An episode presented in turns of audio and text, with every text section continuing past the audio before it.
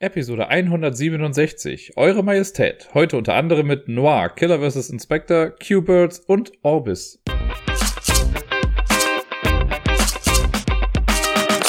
Guten Tag, Freunde der gepflegten Unterhaltung. Der Dirk hier mit der neuesten Folge vom Ablagestapel. Ich dachte ja schon, dass ich letzte Woche viele Spiele hier gehabt hätte, über die ich so gesprochen habe. Da waren es 21. Jetzt sind es nochmal ein paar mehr. Aber wieder vieles, was bisher schon da war. Das versuche ich dieses Mal vielleicht wirklich so ein bisschen kürzer zu halten. Mal gucken, ob mir das gelingt. Beim letzten Mal hätte ich auch nicht gedacht, dass es zweieinhalb Stunden werden und dann war es halt auf einmal schon ein bisschen später. Mal gucken, wie das jetzt so ist. Den Anfang macht auf jeden Fall ein liebes, kleines, nettes Spiel, das ich, wenn mich nicht alles täuscht, letzte Woche zum ersten Mal drin hatte. Auch wieder ein Spiel, das ich auf Boardgame Arena gespielt habe. Es ist Chakra oder Chakra oder wie auch immer. Das ist äh, das schöne, kleine, wie soll ich sagen, Edelstein hin und her Schiebspiel ja, ihr erinnert euch vielleicht noch, habe ich ja gesagt, dass jeder Spieler äh, so ein kleines Tableau oder jede Spielerin jeder so ein Tableau vor sich liegen hat und man sammelt dann so kleine Edelsteine, die man dann äh, draufsetzen kann auf das Board und mit verschiedenen Aktionen kann man die dann hoch und runter schieben und man möchte, dass die äh, Edelsteine zu den Feldern passen, zu denen sie hingehören. Also sie müssen halt dahin geschoben werden. Also die hellblauen auf die hellblauen Steine, nein, andersrum, die hellblauen Steine auf die hellblauen Felder, so rum und die roten Steine auf die roten Felder. Und dann kriegt man dafür Punkte und man versucht das schneller zu machen als alle anderen. Und selbst wenn man nicht schneller ist oder nicht so viele hat, kann man trotzdem noch gewinnen, weil man dann die Chakren vielleicht harmonisiert hat, so heißt das Ganze da, die dann mehr Punkte bringen. Und das habe ich noch ein paar Mal gespielt letzte Woche. Ich habe es dann noch ein paar anderen Leuten irgendwie beigebracht. Und bisher ist so der allgemeine Konsens, ja, ist ein echt nettes Spiel. Das macht einfach Spaß. Die Regeln sind echt flott gelernt. Und ich glaube, das ist so ein Spiel, das, also, ne, das kann man jetzt spielen. In zwei Jahren wird vielleicht mal jemand sagen, ey, Dirk, hast du Lust, Chakra zu spielen? Und dann muss ich mich erst nochmal hart erinnern, was das eigentlich für ein Spiel war. Aber dann spiele ich es wieder und denke mir, ah, warum habe ich eigentlich aufgehört, das zu spielen? Weil ich glaube, das ist so ein, ja, so ein Spiel, was einen immer mit begleitet, aber jetzt nie so ganz vorne im Regal steht, wenn ihr versteht, was ich meine. Aber muss es auch gar nicht. Für so ein kleines, nettes Spiel und gerade mit der Implementierung auf Boardgame Arena, die das echt nett macht, man muss manchmal ein bisschen aufpassen, dass man sich nicht verklickt. Ich spreche da aus Erfahrung, das ist mir schon häufiger passiert, dass ich irgendwie äh, andere Steine nehmen wollte und wenn man dann doch irgendwie schneller klickt oder nicht so richtig hinguckt oder so, dann macht man doch einen Fehler. Das würde einem wahrscheinlich am Tisch wirklich nicht passieren, weil man da halt einfach genauer nachgucken kann. Da ist es halt nun mal jetzt so ein bisschen tricky, je nachdem halt, wo man spielt. Wenn ich das auf dem Handy spiele, ist das Display eh nochmal ein bisschen kleiner. Aber Cooles Spiel, gefällt mir nach wie vor gut. Chakra. Ebenfalls gespielt letzte Woche haben wir erneut Tokaido und nochmal mit dem normalen Modus, wie wir ihn bisher gespielt haben. Macht nach wie vor Spaß. Ich bin jetzt mal froh, wir haben jetzt noch eine Runde gestartet, gerade heute quasi gestern. Also ich nehme das gerade in der Nacht von Sonntag auf Montag auf, weil ich weiß, dass ich am Montag nicht allzu viel Zeit haben werde. Dazu später mehr. Und äh, wir haben jetzt eine Runde gestartet, wo wir die Reise rückwärts machen, weil das kann man bei Tokaido auch machen. Man kann das Spiel quasi einfach rückwärts spielen. Das heißt, man startet da, wo man normalerweise aufhören würde und geht dann einfach die Felder rückwärts. Ändert halt so ein kleines bisschen was, aber jetzt nicht unglaublich viel. Aber zudem haben wir jetzt auch die Crossroads-Erweiterung mit aktiviert. Ich hatte also doch recht, dass man das da machen konnte. Das heißt, jetzt kann man immer, wenn man auf ein Feld kommt, eine von zwei Aktionen wählen. Und dann muss man halt gucken, was man dann davon macht. Ich bin sehr gespannt, wie das jetzt wird. Ich habe mega Bock drauf, weil ich mich so nur noch sehr gering an die Crossroads äh, erinnern kann, also an diese zusätzlichen Aktionen, die jetzt dadurch reingekommen sind. Und mal gucken, ob ich das jetzt eher so Learning by Doing mache oder mir nochmal durchlese, was eigentlich die einzelnen Felder genau bedeuten. Wahrscheinlich kann ich euch dann dazu nächste Woche nochmal ein bisschen mehr sagen. Diverse Partien Hive sind auch wieder über den Bildschirm geflimmert. Da habe ich wieder gegen Deni gespielt. Und äh, ja, da waren wieder ein paar harte Matches dabei. Und ich finde es einfach saugeil, wie hart man da wirklich noch kämpfen kann. Weil man gewinnt ja wirklich nur, wenn man es schafft, die gegnerische Bienenkönigin komplett zu umzingeln und manchmal schafft man es dann doch noch irgendwie aus dem Würgegriff zu entkommen oder sich irgendwie zu retten und dann muss man komplett die Taktik nochmal neu überdenken und andersherum gibt es aber auch Spiele, das hatte ich auch, da war relativ schnell für mich klar und das ist wahrscheinlich eher so ein 80% klar, aber für mich war klar, okay, ich werde diese Runde gewinnen und dann kann man aber halt noch so viel tun, um das hinauszuzögern. Das ändert aber irgendwie nichts am Gesamtergebnis. Und das finde ich ja manchmal so ein bisschen antiklimaktisch, ne? weil man dann irgendwie spielt und spielt und sich denkt, ach komm, jetzt hör doch einfach auf. Wir wissen doch beide, wie es ausgeht. Ne? Wenn meine Königin nur an einer Seite gerade irgendwo angrenzt, also noch fünf freie Felder um sich rum hat und die gegnerische schon vier freie Felder, äh, also besetzt hat und noch zwei freie Felder dann hat, dann ist relativ klar, wie das dann irgendwie ausgehen wird. Da muss schon sehr viel schief laufen, damit dann die andere Biene noch komplett umzingelt wird. Und sowas gibt's halt hin und wieder mal und dann würde ich mir fast lieber wünschen, dass man so eine Option hätte. Zum Beispiel online, dass man dann sagen kann, ja, okay, du hast gewonnen. Weil das wird man nicht mehr aufholen können. Aber trotzdem macht Spaß. Ich finde es immer wieder geil. Also ich habe nie das Gefühl, dass sich irgendwie Spiele wiederholen, weil man könnte ja theoretisch, also ne, wenn immer die gleichen zwei Spieler spielen. Ich habe jetzt immer mit denen die zum Beispiel gespielt. Wenn wir immer komplett das gleiche Mindset haben und immer genau gleich rangehen, würde ja doch theoretisch jede Partie gleich aussehen. Tut's aber nie, weil immer denkt man sich so, ah komm, heute platziere ich diese Ameise mal dort und nicht hier, wo ich sie sonst immer hin platziert habe. Und auf einmal ist das Ganze schon komplett anders, weil ja durch die Platzierung der verschiedenen Figuren ja auch das in Anführungszeichen Spielfeld einfach auch komplett anders ist. Und das gefällt mir daran so gut, dass es so variabel ist und sich wirklich immer frisch anfühlt. Über Drachenherz habe ich letzte Woche, meine ich, auch schon ein bisschen was erzählt. Drachenherz ist das äh, nette kleine Kartenspiel für zwei Personen, das sich relativ schnell runterspielt. So eine komische Mischung aus Set Collection und Stichkartenspiel. Ich bin mir gar nicht genau sicher, unter welche Kategorie das fallen würde, weil es ist ja nicht wirklich ein Stichkartenspiel, aber man greift ja schon Karten irgendwie ab. Man könnte sagen, man gewinnt dann diese Stiche, die man ausspielt. Ist ja auch eigentlich ganz egal. Es ist ein nettes Kartenspiel online wie in echt. Also in echt habe ich es ja auch hier und äh, ja, ich habe, glaube ich, beim letzten Mal schon gesagt, dass ich es einfach immer wieder gerne spiele.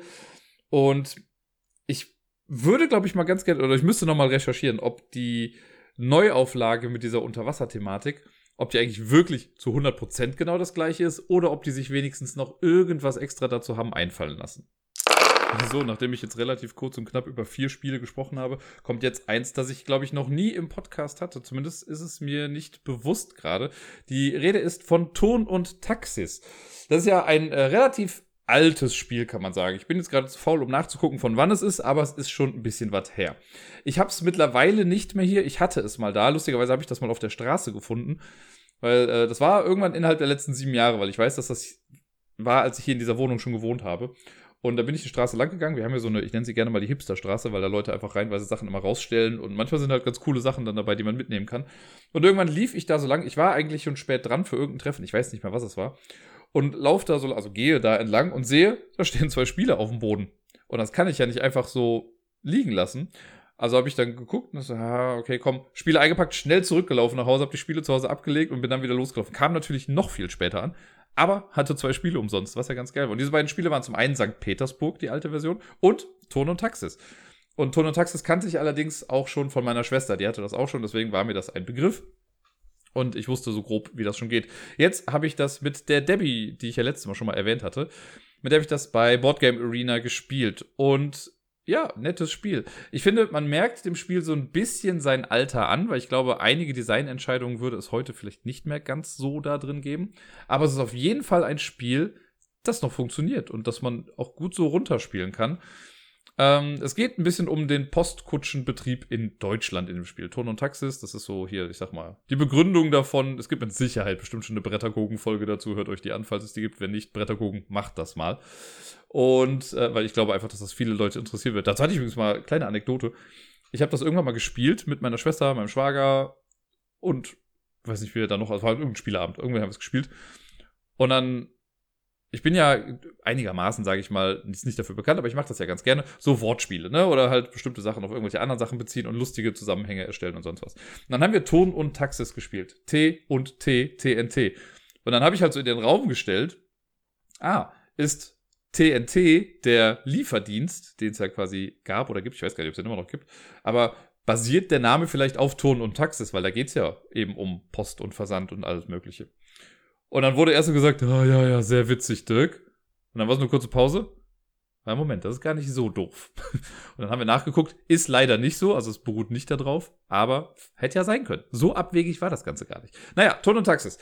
Äh, Im Prinzip ist das Ganze ein Streckennetzwerk-Bildungsspiel. Man hat so eine Karte von einem Teil von Deutschland, einem alten Deutschland, da wird Bayern noch mit I geschrieben, wie Debbie.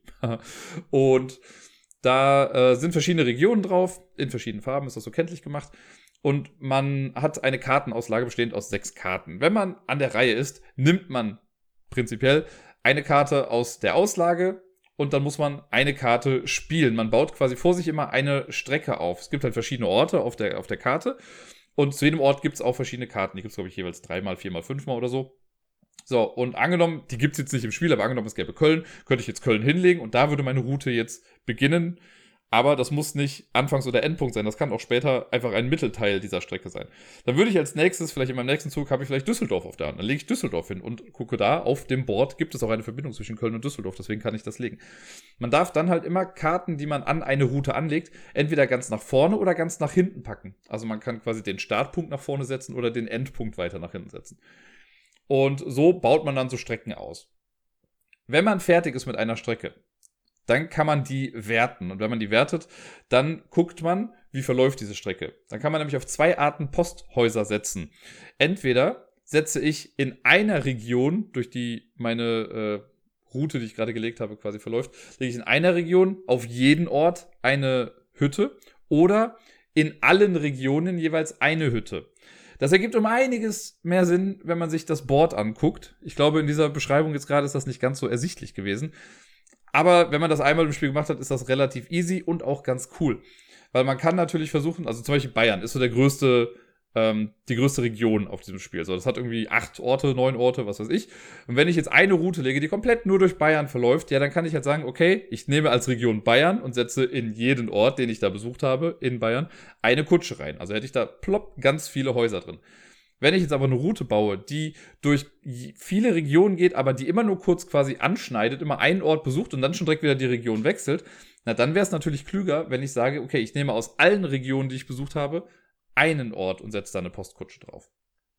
Die Postkutschen sind auch so ein bisschen Endgame-Trigger, die setzt man quasi so nach und nach dann äh, drauf. Und man möchte auch die Postkutschen so setzen, dass man zum Beispiel in einer Region, ich bleibe jetzt mal bei Bayern, wenn ich in einer Region in Bayern alle Orte mit einer meiner Kutschen, äh, einer meiner Häuser-Dinger da besetzt habe, gutes Deutsch, ich weiß, äh, dann kriege ich so einen Marker dafür, für, ja, du hast alle Orte bereist, so ein Regionsmarker, und wer das zuerst schafft, kriegt mehr Punkte, äh, und dann werden die Punkte halt immer weniger. Es gibt manche Regionen, die sind zusammengefasst, zum Beispiel hellgrün und dunkelgrün, da muss man halt in allen hellgrün und dunkelgrün die äh, Orte besucht haben, um diesen Marker zu bekommen, aber für diese Regionen zählt das halt nochmal separat. Also wenn ich jetzt durch hellgrün und dunkelgrün baue und ich sage, ich nehme für jede Region ein Haus, habe ich halt zwei Häuser, die ich dann ersetzen kann.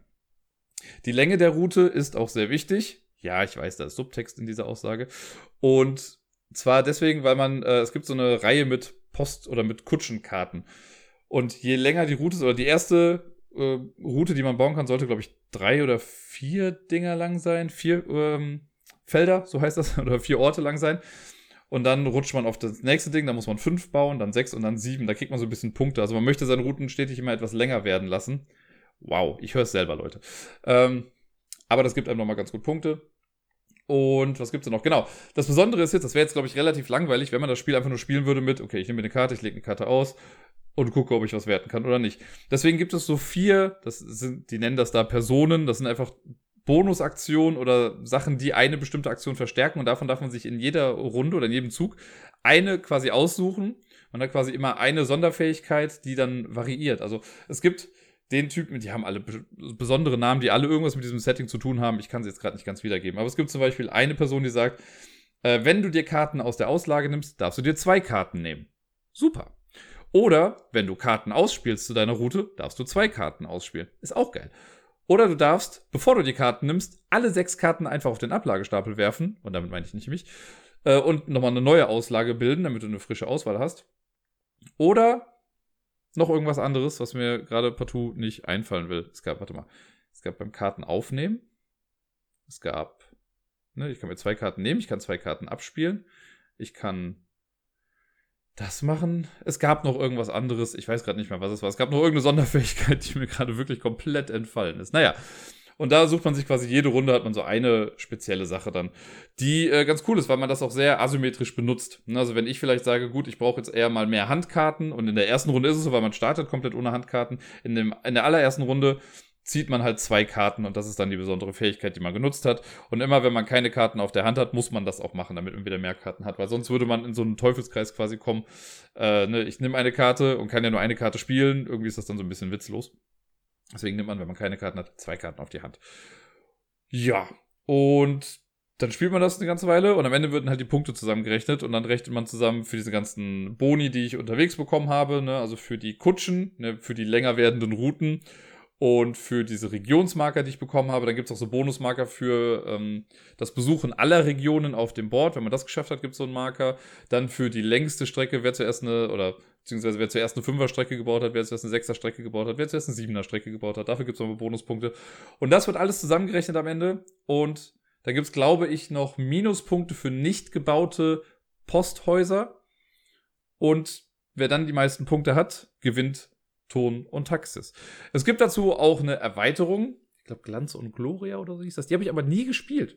Ich kenne von Ton und Taxis nur das Hauptspiel und habe diese Erweiterung. Da habe ich erst vor kurzem, glaube ich, sogar erfahren, dass es die gibt. Oder ich habe es mir wieder, vielleicht wusste ich es auch vorher, aber ich habe es dann vergessen, weil Ton und Taxis auch dann irgendwann mal in Vergessenheit geraten ist.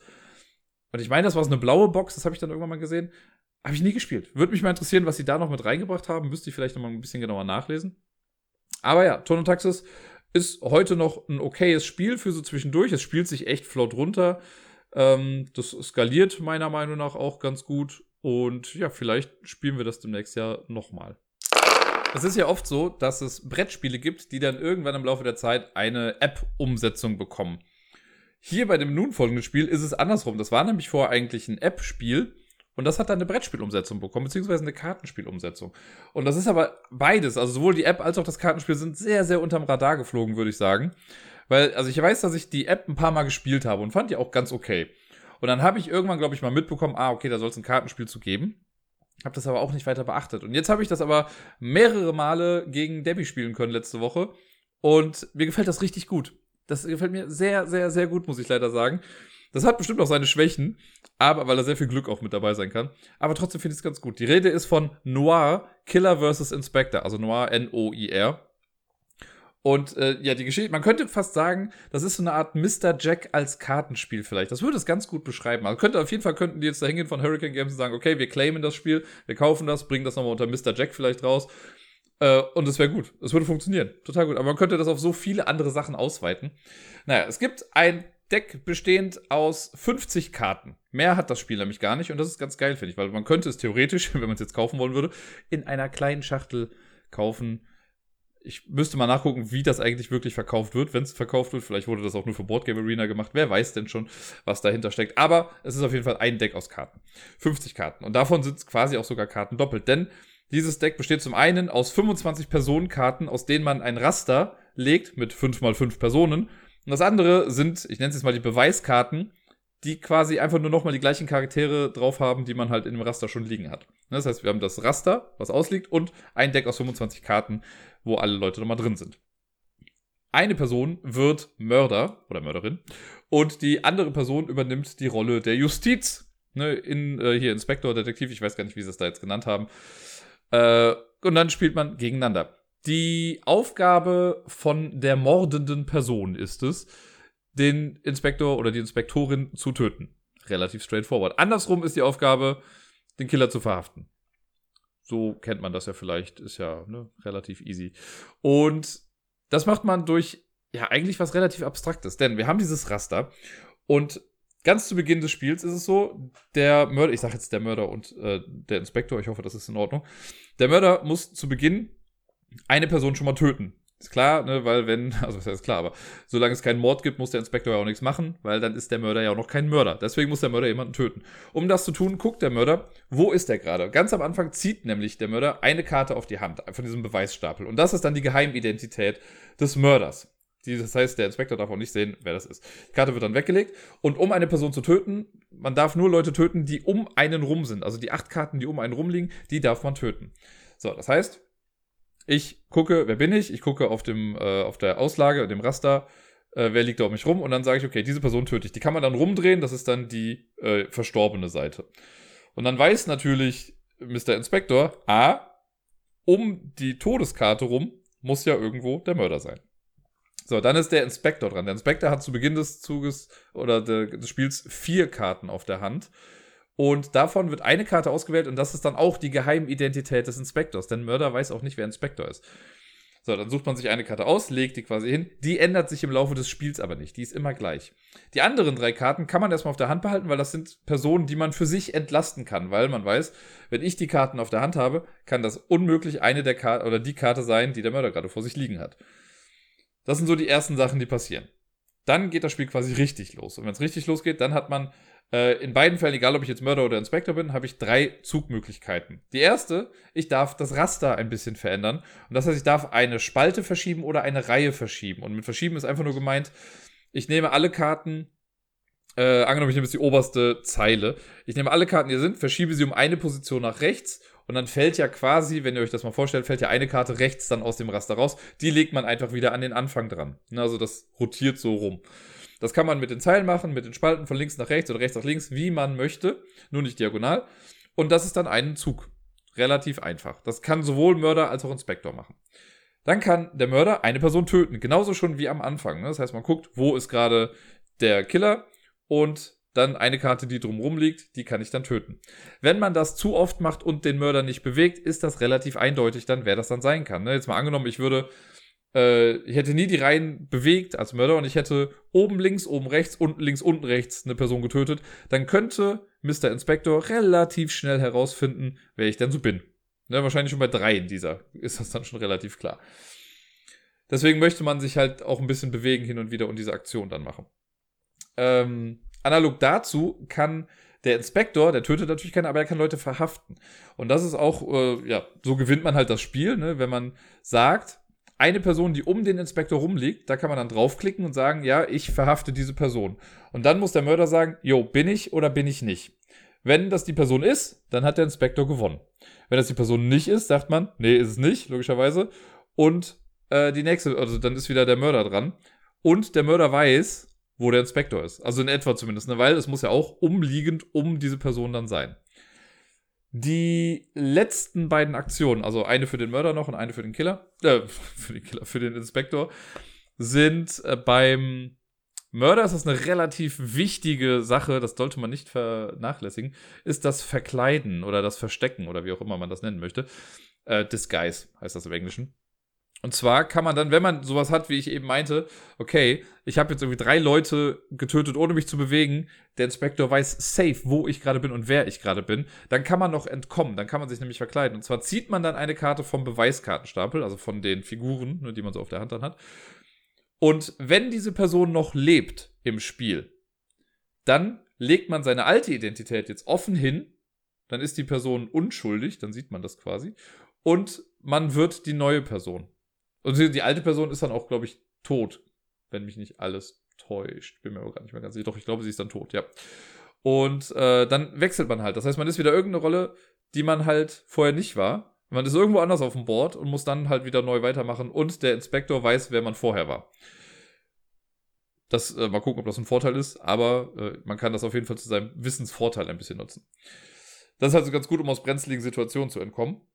Eine andere Möglichkeit ist, ach so, es kann natürlich sein, habe ich ja gesagt, ne, wenn ich eine Karte ziehe, dass die Person darauf schon tot ist. Dann wird die Karte einfach abgelegt und nichts passiert. Dann ist man halt gefangen. Weil man kann sich nicht in jemanden verkleiden, der schon tot ist. Komischerweise. Der Inspektor hat auch noch eine letzte Möglichkeit und das ist das Entlasten. Und das Entlasten geht wie folgt. Man hat ja immer drei Beweiskarten noch auf der Hand, wo man geheim weiß, dass sie es nicht sein können. Man zieht eine vierte Karte auf die Hand und muss eine Karte offen ausspielen. Und diese Person ist dann safe unschuldig. Beide wissen, dass, also ich meine, gut, der Mörder weiß sowieso, dass die Person unschuldig ist, aber jetzt ist offen klar, dass diese Person unschuldig ist. Warum sollte man das tun? Wenn der Inspektor das macht, wenn ich eine Person unschuldig spreche, dann guckt man komplett auch rundherum, ob der Mörder da gerade ist. Also wenn ich jetzt die Person genau in der Mitte unschuldig spreche, dann würde ich bei allen die, die acht Karten, die drumherum liegen, würde dann überprüft werden, ist das der, ähm, der Mörder oder nicht. Das muss der Mörder dann halt sagen. In, bei Boardgame Arena passiert das halt automatisch. Und das kann halt sehr viel, also man scannt quasi die Area so ein bisschen. Das kann halt sehr, sehr wichtig sein. Äh, alternativ, weil das ist ja schon sehr stark, hat der Mörder aber auch einen kleinen Vorteil dadurch. Denn wenn man eine Person tötet, die schon unschuldig gesprochen wurde, dann macht der Mörder das gleiche mit dem Inspektor. Also man tötet eine unschuldige Person und guckt dann auch komplett einmal rundum, ob da der Inspektor ist. Und diese Aktion macht man die ganze Zeit durch, bis entweder der Killer den Inspektor tötet oder eben der Inspektor den anderen verhaftet. Ich finde das mega gut, das Spiel. Mir macht das echt viel Spaß. Man muss am Anfang ein bisschen reinkommen. Ne? Also die ersten zwei, drei Runden, die wir hier gespielt haben, das hat schon ein bisschen gedauert, bis man da so eine Art Ansatz von Strategie vielleicht entdecken konnte. Weil, und das ist, das kann man als großen Negativpunkt auch sehen, und das ist mir bewusst, aber das Spiel dauert halt auch nicht so ewig lange. Es kann sehr glückslastig sein. Stellen wir uns mal vor, das Spiel beginnt, Mörder guckt sich an, okay, bin ich, tötet irgendwie eine Person. Und danach sucht sich erst Inspektor dann seine Karte aus. Andersrum wäre es auch extrem sinnlos. Aber Inspektor sucht sich seine Karte aus, legt die irgendwie hin.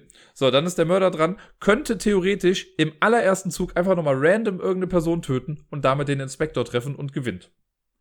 Das wäre dann eine Chance von 1 zu 24, mit der man das Spiel im ersten Zug mit der ersten richtigen Aktion gewinnen kann. Andersrum kann es natürlich auch sein, dass äh, der Mörder das nicht macht, aber dass der Inspektor random einfach eine Karte verhaftet und recht hat. Uns ist das zwei oder dreimal, glaube ich, passiert, dass wir in so einer ähnlichen Situation waren, dass es gerade mal zwei oder drei Züge waren, wenn überhaupt, und das Spiel dann schon entschieden war und gewonnen war. Das, da fühlt man sich natürlich mega glücklich, man sollte aber auch klar wissen, okay, das hat sehr viel mit Glück zu tun. Manchmal natürlich auch ein bisschen mit verstecktem Wissen, gerade als Inspektor, weil ich ja diese drei Karten noch mit auf der Hand habe, die mein Gegenüber nicht sieht und die ich ja für mich schon mal ausschließen kann. Das heißt, der äh, Killer kann irgendwie darauf spekulieren, ah, der kann ja gar nicht wissen, dass ich das bin, weil die könnten es ja auch alle sein. Aber wenn man diese anderen alle auf der Hand hat, dann ist ja klar, dass man vielleicht dann schon eingegrenzt wurde und es selber noch gar nicht weiß. Das ist ein gewisser Wissensvorteil, der ganz geil ist. Und damit spielt das Spiel halt ganz gut, zum, ne, weil der Mörder ist flexibler in seiner Bewegung und kann schneller untertauchen und ist auf dem Board einfach flotter. Dafür hat der Inspektor aber einen Wissensvorteil, ne, weil er einfach mehr Leute schon ausschließen kann und der Böse nicht weiß, welche Karten das sind. Und das ist ganz geil. Man kann aber natürlich auch in eine Situation reinkommen, dass alle drei Karten, die ich auf der Hand habe, dass sie schon tot sind. Dann bringt mir das nicht mehr viel, ne? Weil du kannst jetzt keinen Toten mehr großartig entlasten. Äh, beziehungsweise machst du damit dann halt nichts mehr mit der Information. Es gibt noch eine Sache, die habe ich noch nicht erwähnt. Das ist uns aber auch noch nie passiert. In den Spielen, die wir jetzt gemacht haben, wir haben bestimmt schon an die 10 oder 12 Spiele davon gespielt. Wenn man es schafft, durch, entweder nur durchs Töten oder durch Manipulation der Reihen und Spalten, eine Reihe oder Spalte zu kreieren, in der nur Tote liegen, dann wird die komplett rausgenommen und das Feld schrinkt, äh, schrinkt, rutscht quasi so zusammen. Schrumpft, wollte ich eigentlich sagen, aber auf Englisch ist es Shrink, deswegen. Äh, dann rutscht das auf jeden Fall so zusammen und wird ein bisschen kleiner. Ich habe es zwei, dreimal versucht, das zu provozieren, aber es hat nicht wirklich funktioniert. Ich bin mir auch noch nicht sicher, für welche Seite das eigentlich gut ist. Also ob man das überhaupt machen sollte oder nicht, ob das für den Inspektor klüger ist oder für den Mörder klüger. Ich glaube, für den Mörder nämlich eigentlich nicht. Für den Inspektor dann irgendwie schon. Das kann man ja ein bisschen nutzen. Wenn der Inspektor das nämlich hinbekommt, das so zu manipulieren, dann wird es ja alles ein bisschen enger und man kann wieder mehr Canvas-Gedöns machen, also die, die Area scannen. Irgendwann werde ich das vielleicht mal schaffen und vielleicht kann ich mir dann ein anderes Urteil dazu bilden. Gerade, ja, also jetzt in all den Partien ist es noch nicht einmal vorgekommen. Und ja, die Grafik, also ne, was man dazu sagen kann, auf jeder Karte ist einfach ein Gesicht drauf von einer Person. Das sind so Schwarz-Weiß-Grafiken. Das muss man mögen. Ne? Es kann auch sein, dass Leute sagen, dass der Stil denen nicht gefällt, weil es so ein bisschen cartoony gehalten wurde. Ähm, die ganzen Charaktere haben auch Namen und die sind einfach nach dem Alphabet durch. Es gibt, glaube ich, nur mit X keinen, aber sonst hat quasi jeder Buchstabe einen Namen.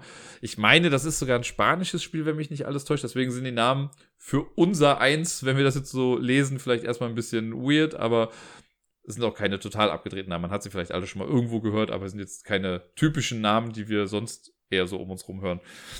Äh, ich habe schon voll Bock daraus, mir eine selbstgebastelte Version irgendwie zu machen, weil man könnte das mit Lost-Charakteren machen oder mit anderen Seriencharakteren. Also der, man braucht ja nur irgendwas, wo man 25 Charaktere hat und man ist dabei. Ne? Und das war's dann ja schon.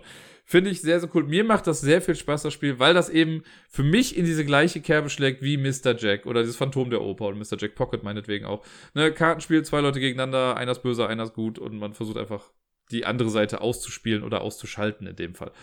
Noir Killer vs. Inspector heißt das Ganze. Könnt ihr vielleicht mal auschecken bei Boardgame Arena.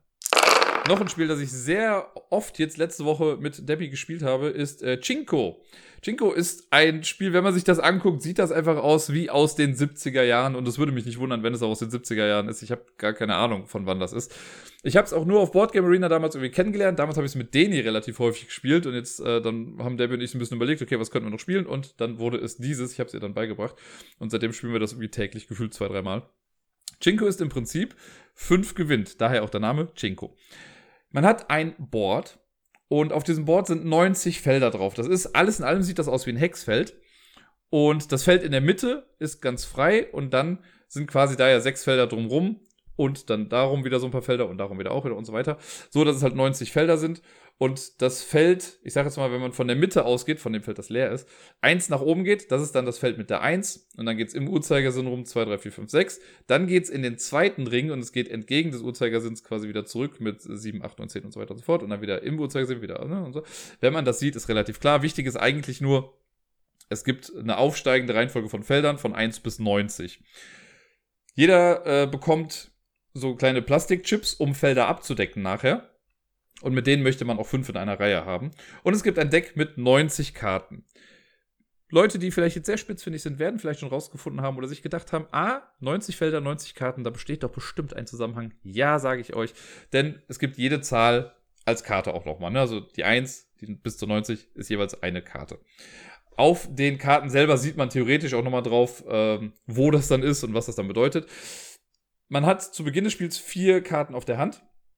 Und wenn man am Zug ist, hat man eigentlich.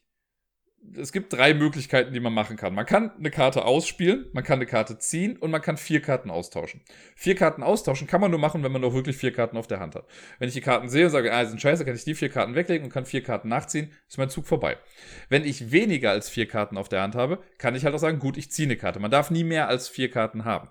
Das wenn ich drei Karten habe, kann ich sagen, gut, ich ziehe eine Karte, habe wieder vier, könnte dann nächste Runde sagen, ah, ich lege die alle weg und ziehe nochmal vier neue. Oder ich sage, ich spiele eine Karte aus. Wenn ich eine Karte ausspiele, spiele ich die aus und darf dann einen Chip setzen auf ein Feld. So, wenn ich jetzt zum Beispiel die 50 setze, ne, ich spiele die Karte mit der 50, dann kann ich meinen Stein auf die 50 setzen, wer hätte das gedacht, oder auf jedes Feld, was höher als 50 ist. Also, ne, die Karte 50 berechtigt mich zu einem Setzen auf, von 50 bis 90. Kann ich dann irgendwie wieder hinsetzen. Dementsprechend auch, wenn ich die 90 spiele, kann ich es nur auf die 90 setzen, weil höher als 90 gibt es nichts. Wenn ich auf die 1 spiele, kann ich auf jedes Feld setzen, weil jedes Feld ist höher als die 1. Inklusive der 1. So spielt man quasi Karten aus nachher noch und möchte, wie gesagt, 5 in einer Reihe haben. Das äh, ist natürlich sehr kartenglücksabhängig und so und es ist relativ viel los auf dem Feld. Aber so nach und nach spielt man seine Karten und manchmal geht man dann so ein bisschen in den Angriff quasi über, ne, weil man macht ja auch nur eine Sache pro Zug. Das heißt, wenn ich eine Karte spiele, dann ist mein Gegenüber dran und so weiter und so fort. Und irgendwann habe ich vielleicht drei in einer Reihe. Und dann muss mein Gegenüber ja reagieren und sagen, uh, nee, das möchte ich vielleicht unterbinden. Und dann spielt man halt selber so eine Karte, dass man vielleicht dann äh, ein Ende schon mal, äh, ein Ende abblocken kann, ne, direkt da dran, damit man in die andere nur noch gehen kann. Und dann kesselt man das ein bisschen ein, damit da eben kein Fünfer mehr entstehen kann. Jetzt ist es natürlich, jetzt werdet ihr euch vielleicht auch fragen, ja gut, aber was ist denn, wenn ich nie die Karten ziehe? Eine wichtige Aktion meiner Meinung nach, das habe ich jetzt, gut, das ist eigentlich keine wichtige Aktion, weil seitdem ich sie benutzt habe, habe ich nur noch verloren. Aber dieses vier Karten tauschen. Ne, wenn ich irgendwie Karten auf der Hand habe, die jetzt alle nicht so ganz pralle sind, kann ich natürlich versuchen, die trotzdem noch irgendwie so zu benutzen, dass daraus was wird. Oder ich sage einfach, okay, scheiß drauf, ich lege die vier Karten weg und ziehe vier neue und krieg vielleicht was Gutes. Hier sind ja immer niedrige Karten gut, weil je niedriger die Karte, desto mehr Felder kann ich damit abdecken. Das heißt, das sollte man vielleicht hin und wieder machen. Oder man baut sich halt so seine Dreier und Vierer schon mal auf, damit das fünfte Feld dann äh, ein sehr niedriges Feld ist. Dann ist die Hoffnung nämlich größer, dass der Gegner die Karte nicht hat. Jetzt gibt es aber noch eine Sonderregel. Das ist eine Joker-Regel hier. Wenn man eine Karte spielt, weil, ne, also es ist ja nicht so, dass jetzt äh, alle, man könnte das Kinobeispiel bringen. Ich hatte mal so einen Brain-Teaser im, im Twitch-Channel auch damit, aber ähm, wenn man eine Sorry, das war voll der random Einwurf. Wenn ich eine Karte spiele, kann ich auch sagen, ich spiele eine höhere Karte. Das heißt, ich könnte ja sagen, wenn ich die 1 spiele, ja, ich lege den Chip trotzdem auf die 90. So. Jetzt drei Runden später habe ich die 90 auf der Hand. Ja, was ist denn dann los? Ist ja scheiße eigentlich. Hier ist es dann so, wenn das so, wenn sowas passiert, wenn ich eine Karte habe und ich kann dann nichts mehr drauf spielen. Also ich kann die nicht benutzen, um dieses Feld damit abzudecken. Es kann auch sein, wenn schon 87, 88, 89, 90, wenn die alle schon belegt sind und ich spiele dann die 87, kann ich ja weder auf die 87 noch auf ein Feld setzen, was höher ist. Und dann wird diese Karte zu einer 1. Also quasi zu einem Joker und ich darf auf jedes Feld drauf gehen. Und das kann man so geil nutzen, weil gerade zu Beginn ist es oft so, dass man einfach anfängt, auch mit so random Karten, die irgendwo in der Mitte sind, so mit 50 oder 40, dass man die ausspielt und damit trotzdem auf die 90 geht und dann auf die 89 und die 88 und so von hinten quasi das Feld zubaut, damit man dann irgendwann, wenn man die hohen Karten bekommt, Joker hat, die man irgendwo einsetzen kann. Das ist sehr, sehr stark und kann natürlich auch äh, ja, über Sieg und Niederlage äh, klar entscheiden, weil wenn man dann mehr solcher Karten hat, dann sieht es natürlich auch ein bisschen besser aus für einen. Ich mag das Spiel. Wie gesagt, das sieht grottig aus. Es sieht wirklich grottig aus. Es hat, also es hat so einen Charme von damals irgendwie. Also sowohl Charme als auch Charme, falls man das mit meinem Kölschen Akzent ein bisschen verstanden hat. Ähm, mich stört das jetzt weniger, aber ich glaube, wenn man das halt Leuten irgendwie zeigt, dann denken sie sich erstmal, willst du mich verarschen? Das ist doch, also das sieht doch aus wie in Word gemacht, das Spielfeld. Die Karten sind jetzt auch kein Highlight. Die Rückseite der Karte ist einfach so ein komisches Schwarz-Weiß-Gedöns. Wahrscheinlich, wenn man das Spiel kauft, sieht es auch so aus, als wären die Karten irgendwie noch selbst ausgeschnitten. Ich weiß es nicht. Aber es funktioniert. Und man kann das Spiel auf verschiedene äh, Arten und Weisen auch spielen. Also, was heißt auf verschiedene Arten und Weisen? Man kann es zu zweit spielen, einfach eins gegen eins. Man kann es zu dritt spielen, ne, jeder gegen jeden. Man könnte es zu viert spielen. Dann ist es äh, zwei gegen zwei. Dann gibt es ein zu sechst noch. Man kann es nicht zu fünft spielen anscheinend, aber man kann zu zwei, zu dritt, zu viert oder zu sechst spielen. Zu sechst kann man dann entscheiden, ob man zwei Dreier-Teams haben möchte oder drei Zweier-Teams. Ich habe es ehrlich gesagt, glaube ich, noch nie mit mehr als zwei Leuten gespielt. Also mit mehr als einer anderen Person, ähm, so dass immer diese Duelle waren. Irgendwann wäre es vielleicht mal ganz interessant rauszufinden, wie das ist, wenn man das mit mehr Leuten spielt. Aber ich glaube, dann wird es schon fast wieder ein bisschen, ja, noch randomer, ra randomisierter, zufälliger. Weil bei dem Zwei-Personen-Spiel kann man halt ein bisschen besser abschätzen, was gerade irgendwie passiert. Ne? Aber wenn man immer zwei Leute hat, die tendenziell verhindern können, dass ich gerade gewinnen möchte, ist natürlich ein bisschen schwieriger. Ich würde dem Spiel aber nach wie vor trotzdem Daumen nach oben geben, weil ich das einfach sehr gerne spiele. Man kann das so locker runterspielen. Gerade so hier äh, auf Board Game Arena ist das sehr gut. Ich glaube, ich würde es mir nicht selbst holen. Ich würde wahrscheinlich es mir eher selber basteln oder so. Aber Chinko ist auf jeden Fall mal einen Look wert. Ich habe ein paar Partien Through the Ages gespielt letzte Woche. Und äh, vorwiegend wieder mit Tobi und mit Max. Max hat mich auch ein paar Mal herausgefordert. Und ja, was soll ich sagen? Der Max hat mich so derbe fertig gemacht in den Partien, die wir gespielt haben. Das ist echt nicht mehr feierlich. Ich weiß gar nicht ob wir zwei oder dreimal gespielt haben. Aber ich habe einfach kein Land gesehen. Ne? Die ersten paar Runden waren noch okay. Meine Kulturproduktion war dann relativ hoch. Max scheißt aber einfach auf die Kulturproduktion und steckt einfach ab einem gewissen Zeitpunkt alles, aber auch wirklich alles ins Militär. Und dann kommt er mit seinen Kriegen um die Ecke und mit seinen Aggressionskarten und was weiß ich nicht allen. Und ich habe einfach Land unter, ich kann da nichts mehr dagegen machen. Und dann klaut er mir meine Siegpunkte, macht mir Sachen kaputt und sonst was und dann stehst du da. Ne, in den Ruinen deiner Zivilisation.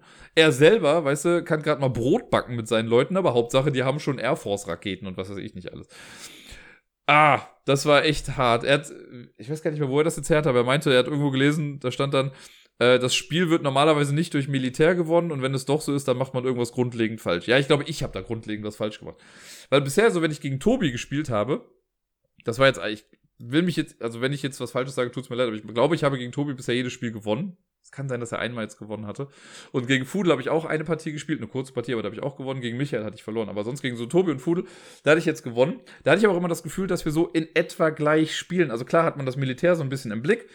Aber man guckt natürlich auch, dass man seine Kultursachen irgendwie so hier und da ein bisschen macht und einfach so ein bisschen ausgeglichener spielt. Aber bei Max ist das einfach so ein, okay, ich mach dich kaputt. Ich hau dir einfach sowas von derbe auf die Nase mit allem, was ich habe. Und es scheint ja zu funktionieren. Das ist ja das Ding. Wir haben jetzt gerade die, ich glaube, dann die dritte Partie am Laufen. Ich habe ein bisschen Angst, muss ich sagen. Ich versuche gerade schon anders zu spielen, aber ich merke einfach, wie sehr mir das widerstrebt, in diesem Spiel stellenweise auch mal einen Aufstand einfach in Kauf zu nehmen, einfach nur um irgendwie mehr Militär zu haben oder so. Mal sehen, wie sich das so entwickelt. Wahrscheinlich kann ich euch nächste Woche dazu dann mehr sagen. Es macht mir aber nach wie vor Spaß. Also selbst die Niederlagen, ich lerne daraus ja sehr viel. Das ist ja generell so ein Ding ähm, dass ich ja finde, auch wenn man mal total auf die Nase bekommt, man sieht ja, was man vielleicht beim nächsten Mal besser machen kann oder was halt einfach nicht so funktioniert hat. Und dafür bin ich dann ja wieder auch sehr dankbar und äh, ja, ich habe die Lust auf jeden Fall an dem Spiel nicht verloren. Max wollte es mir dann auf jeden Fall auch nochmal richtig zeigen und hat mich dann noch zu einer Partie Schach herausgefordert. Ich habe jetzt schon echt lange kein Schach mehr gespielt, aber das soll gar keine Ausrede sein. Äh, bisher haben sich meine Schachgegner ja meistens auch eher so im Altersbereich 6 bis 8 oder so bewegt weil, äh, ihr erinnert euch vielleicht, als ich noch in der Grundschule gearbeitet habe, habe ich ja relativ häufig erzählt, dass ich mit den Kindern Schach gespielt habe und das auch sehr gerne gemacht habe. Und natürlich, das heißt natürlich, aber da habe ich halt tendenziell häufiger gewonnen, weil die Kinder halt noch nicht so weit waren. Und ich glaube jetzt, diese Partie gegen Max, auch wenn sie nur online war, war das erste Mal seit auf jeden Fall bestimmt zwei Jahren oder so, wo ich gegen jemanden Schach gespielt habe, der in etwa in meinem Alter ist.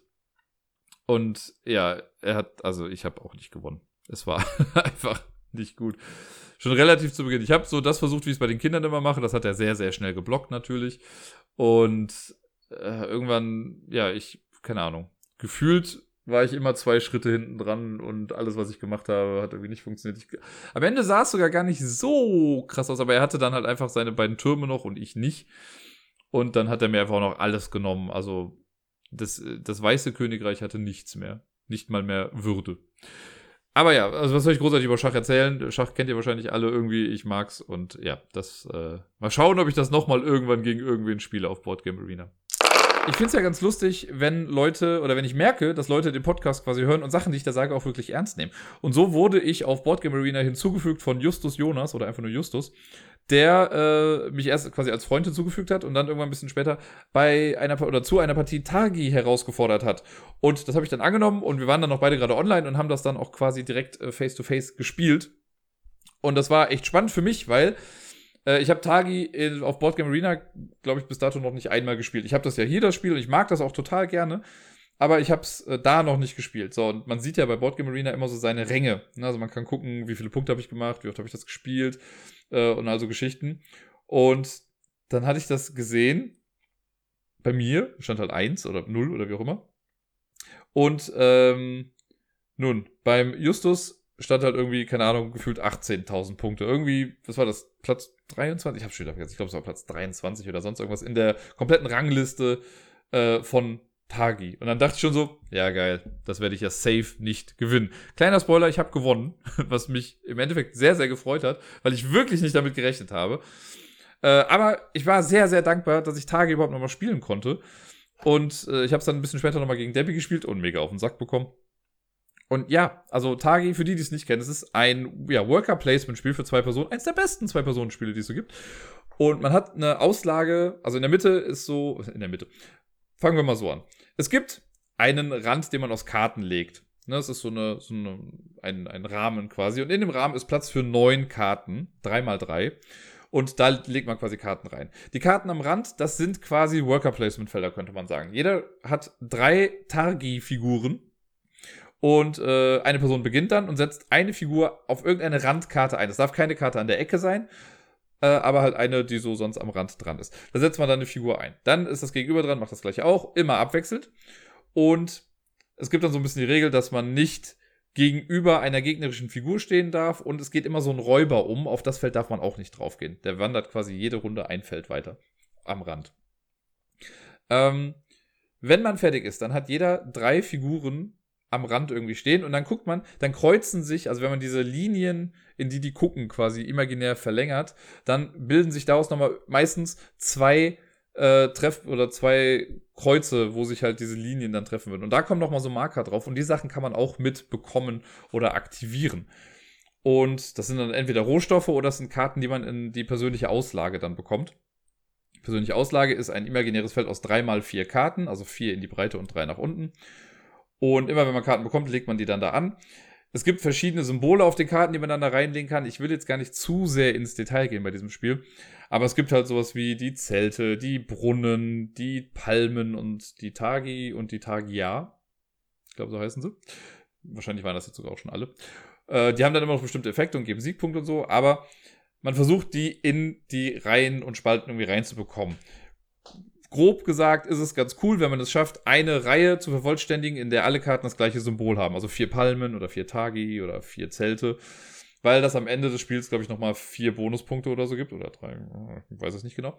Äh, oder man schafft es, eine Reihe zu legen, in der jedes Symbol unterschiedlich ist. Dann kriegt man dafür auch nochmal ein paar Bonuspunkte. Ich meine, eine vollständige Reihe mit den gleichen Symbolen war vier Punkte und mit, also mit unterschiedlichen waren zwei Punkte dann. Äh, das kann man halt dann mit den drei Reihen machen. Zusätzlich haben die ganzen Karten aber nochmal so Sondereffekte. Manche Sachen treten in Kraft, wenn man die Karte spielt. Manche Sachen geben einen dauerhaften Bonus, sowas wie, wenn es gibt einen Brunnen, der sagt, ey, für jeden weiteren Brunnen, den du spielst, zahlst du eine Karte weniger. Das gibt es, glaube ich, für jedes Symbol. Und so guckt man halt, was rauskommt und was man sich dann nehmen kann. Durch die Karten am Rand und die anderen Karten kriegt man auch Rohstoffe. Es gibt Salz, Datteln und Pfeffer, waren das die drei Sachen? Und Gold. Und äh, damit kauft man dann die Karten, die man in seine Auslage legt und man kriegt diese Rohstoffe halt durch Karten, die am Rand sind. Es gibt auch äh, Felder am Rand, mit denen kann man Sachen tauschen. Äh, oder mit denen kann man nochmal so einen Stein umsetzen oder man kriegt Karten auf die Hand. Also man darf immer eine Karte auf der Hand halten, die kann man dann später auch nochmal ausspielen, um die Auslage dann zu vervollständigen. Und ja, so macht man quasi immer abwechselnd seine Züge, beziehungsweise man setzt die Dinge abwechselnd rein. Das Ausführen macht dann zuerst die äh, ja, startspielende Person und dann kommt danach die andere dran und in der Runde danach wechselt das dann. Und so möchte man einfach ja, Ressourcen sammeln. Man darf nie mehr als, was war das, 10 Ressourcen mit in die nächste Runde nehmen oder so. Äh, und immer wenn dieser Räuber, von dem ich sprach, der geht ja immer ein Feld weiter, immer wenn der in einer Ecke ankommt, da gibt es einen Überfall und da muss man was abgeben. Entweder zu Beginn ist es, glaube ich, dann eine Ressource, später ist es dann zwei Ressourcen, zwei Ressourcen, am Ende nochmal drei Ressourcen. Und wenn man das nicht kann, muss man Siegpunkte abgeben. Und äh, da gibt es auch Karten, die einen davor schützen, aber man sollte mal gucken, dass wenn so ein Überfall kommt, dass man genug Sachen zu Hause hat. Das ist eigentlich ganz nett. Stellt euch mal vor, ein Einbrecher ruft euch vorher an und sagt, ich komme am Dienstag vorbei und klau dir 100 Euro. Wäre geil, wenn du die da hast. Wenn nicht, mach ich einen Fernseher kaputt. Und dann weißt du, ah geil, okay, ich sollte vielleicht am Dienstag 100 Euro irgendwie vorne auf die Tür legen, damit äh, der Einbrecher das macht und ich meinen Fernseher behalten darf. So in etwa könnt ihr euch das vorstellen. Geiles Beispiel. Naja, äh, ich, hab, ich muss gerade ein bisschen lachen, weil ich habe wirklich quasi ein Fake-Geldbündel über der Tür hier gerade. Ist eine andere Geschichte, aber naja. Ähm, ja, und das Spiel ist vorbei, wenn bei einem äh, Teilnehmenden die Auslage komplett voll ist. Ne? Also wenn man zwölf Karten da liegen hat. Oder wenn dieser Räuber einmal komplett um das ganze Spielfeld gezogen ist und äh, der letzte Überfall stattgefunden hat. Und dann kommt man zur Endwertung, dann sieht man auf den meisten Karten oder fast auf allen Karten sind halt so schon mal Siegpunkte drauf, die werden zusammengezählt. Dann gibt es ja Karten, die einem nochmal irgendwie Bonuspunkte geben. Dann guckt man, welche vollständigen Reihen habe ich. Und im Laufe des Spiels kann man auch so nochmal Siegpunkte sammeln durch so kleine Token. Das wird dann auch nochmal äh, zusammengezählt. Und wer dann die meisten Punkte hat, gewinnt das Spiel. Es ist ein echt gutes Spiel, muss ich sagen. Besonders die Sache mit der Auslage in der Mitte, da bin ich noch gar nicht so im Detail draus, äh, ähm, drauf eingegangen. Es gibt zwei Kartenstapel. Es gibt Ressourcenkartenstapel und es gibt äh, ja so Auslagenkartenstapel, so nenne ich es jetzt mal. Die haben bestimmt irgendeinen fancy Namen, der fällt mir gerade noch nicht ein. Die roten und die blauen Karten. In der Mitte ist das so, dass glaube ich äh, fünf quasi wie das X, also ich habe ja gesagt, das ist so ein 3x3-Raster und die Karten jeweils in den Ecken und die in der Mitte sind von einer Sorte und ich meine, das sind jetzt die Karawanen, also die, die Rohstoffkarten. Und die anderen, also die Karte oben in der Mitte, unten in der Mitte, links in der Mitte und rechts in der Mitte, das ist halt dann das andere. So, und immer wenn eine Karte in der Mitte aktiviert wurde und die rauskommt, dann wird eine Karte der anderen Sorte da reingelegt. Ne, das heißt, wenn ich eine Rohstoffkarte rausnehme, wird so eine Auslagenkarte dann da reingelegt.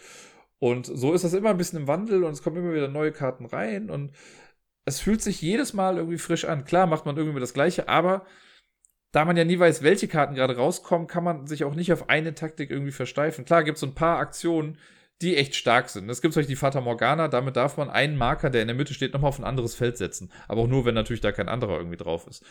Und das kann sehr cool sein. Anders gibt es auch die Aktion Karawane. Wenn man die auslöst, darf man einfach eine äh, Rohstoffkarte ziehen. Und da können halt zwei Rohstoffe drauf sein, mal eine, mal vielleicht auch ein Gold oder sind vielleicht, man darf sich aussuchen, welchen Rohstoff man bekommt. Das gleiche gibt's auch mit diesen Stammeskarten, ich glaube, so heißen die, diese Auslagenkarten. Ne, kannst du Karte ziehen und dann entscheiden, was du damit machst.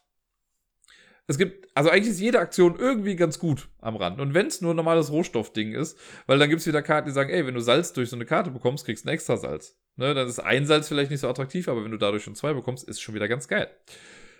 Ja, und so hat man halt Set Collection mit Worker Placement gepaart. Es funktioniert mega gut. Ich habe noch nicht die Erweiterung gespielt, die vor ein paar Jahren ja erst rausgekommen ist. Vor, war das vor zwei Jahren oder so oder vor drei? Äh, ich weiß noch gar nicht genau, was genau da drin abgeht. Die soll sich ja aber ganz gut einfügen. Ich finde das ja immer lustig, wenn so Erweiterungen zu Spielen rauskommen, die schon ganz lange da sind und irgendwann Leuten einfällt, hey, wie wäre es, wenn wir dazu noch drei extra Karten rausbringen? Jetzt mal sehr überspitzt gesagt. Ne? Das ist wahrscheinlich ein bisschen mehr Daseinsberechtigung als das. Äh, aber irgendwann möchte ich das damit mal gerne spielen, um zu gucken, ob das nochmal einen neuen Schwung reinbringt. Aber selbst ohne das funktioniert Targi einfach erstaunlich gut und ist ja so eine Art Dauerbrenner geworden. Wir haben ein Spiel letzte Woche fertig gespielt, davon habe ich in meinem Leben noch nichts gehört und war sehr erstaunt, als es dann irgendwie äh, eine Einladung dazu gab. Ich weiß, ich glaube, es war Helmut, der dazu eingeladen hatte oder Fudel, einer von beiden. Äh, das Spiel heißt Butterfly und ist es sieht auf den ersten Blick einfach extrem simpel aus. Es ist jetzt auch kein höchst anspruchsvolles Spiel. Aber das war so ein Spiel, okay, es fing irgendwie an und ich habe mir die Regeln nicht durchgelesen, ich habe einfach mal gemacht. Ich habe auch nicht gewonnen, wer hätte das gedacht.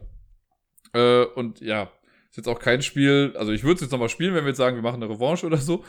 Äh, aber ansonsten ist das auch ein Spiel, das habe ich wahrscheinlich schon wieder morgen vergessen. Es gibt eine, also es ist ein großes Feld, so ein Raster mit, ich sag jetzt mal, 8 mal 8 Feldern, vielleicht sind es auch weniger oder mehr, keine Ahnung. Äh, und eins dieser Felder ist belegt mit einer Igel-Figur. Wenn man am Zug ist, kann man diesen Igel entweder um 90 Grad nach links oder 90 Grad nach rechts bewegen und dann so viele Felder wie man möchte in dieser Reihe, in die der Igel dann gerade guckt oder auf diese der Igel guckt, kann man sich dann äh, bewegen. Und das Feld, auf dem man landet, das Plättchen, das da drauf liegt, bekommt man dann, denn ja, es liegen Plättchen auf diesen einzelnen Feldern. Und diese Plättchen, also das kann ich jetzt quasi abkürzen, man sammelt die verschiedenen Plättchen und am Ende kriegt man Punkte für diese Plättchen und wer die meisten Punkte hat, hat dann gewonnen. Und diese Plättchen sind halt, äh, es gibt Schmetterlinge in verschiedenen Farben. Bei den Schmetterlingen kriegt man einfach das, was draufsteht. Ne, wenn ich irgendwie einen blauen Schmetterling mit der 5 habe, kriege ich dafür 5 Punkte. Äh, wenn ich dann noch den roten 4 habe, kriege ich dafür auch nochmal Punkte und so weiter und so fort sehr straightforward. Es gibt aber auch noch so Karten bei den Schmetterlingen mit mal 2. Das heißt, wenn ich jetzt äh, blau 5 und blau 4 habe und dann noch die blaue mal 2 Karte, habe ich dadurch 18 Punkte, was ja ganz geil ist. Dann gibt es die Blumen. Die Blumen geben, also habe ich eine Blume, kriege ich einen Punkt. Habe ich zwei Blumen, geben die mir vier Punkte. Habe ich drei, neun. Also es ist immer quasi ähm, die Anzahl der, oder jede Blume gibt so viele Punkte, wie man Blumen hat. So kann man es vielleicht dann noch einfacher sagen. Also immer hoch zwei einfach. Äh, davon hatte ich zum Beispiel, ich glaube, fünf oder sechs, also waren schon mal 36 Punkte. Das war dann ganz geil. Dann gibt es Grashüpfer. Und bei den Grashüpfern ist es so, der Grashüpfer, immer nur der letzte Grashüpfer, den ich bekommen habe, der zählt. Die anderen springen nämlich weg. Dann gab es noch irgendwas anderes, Glühwürmchen oder so. Da zählt immer das niedrigste Glühwürmchen, das man hat.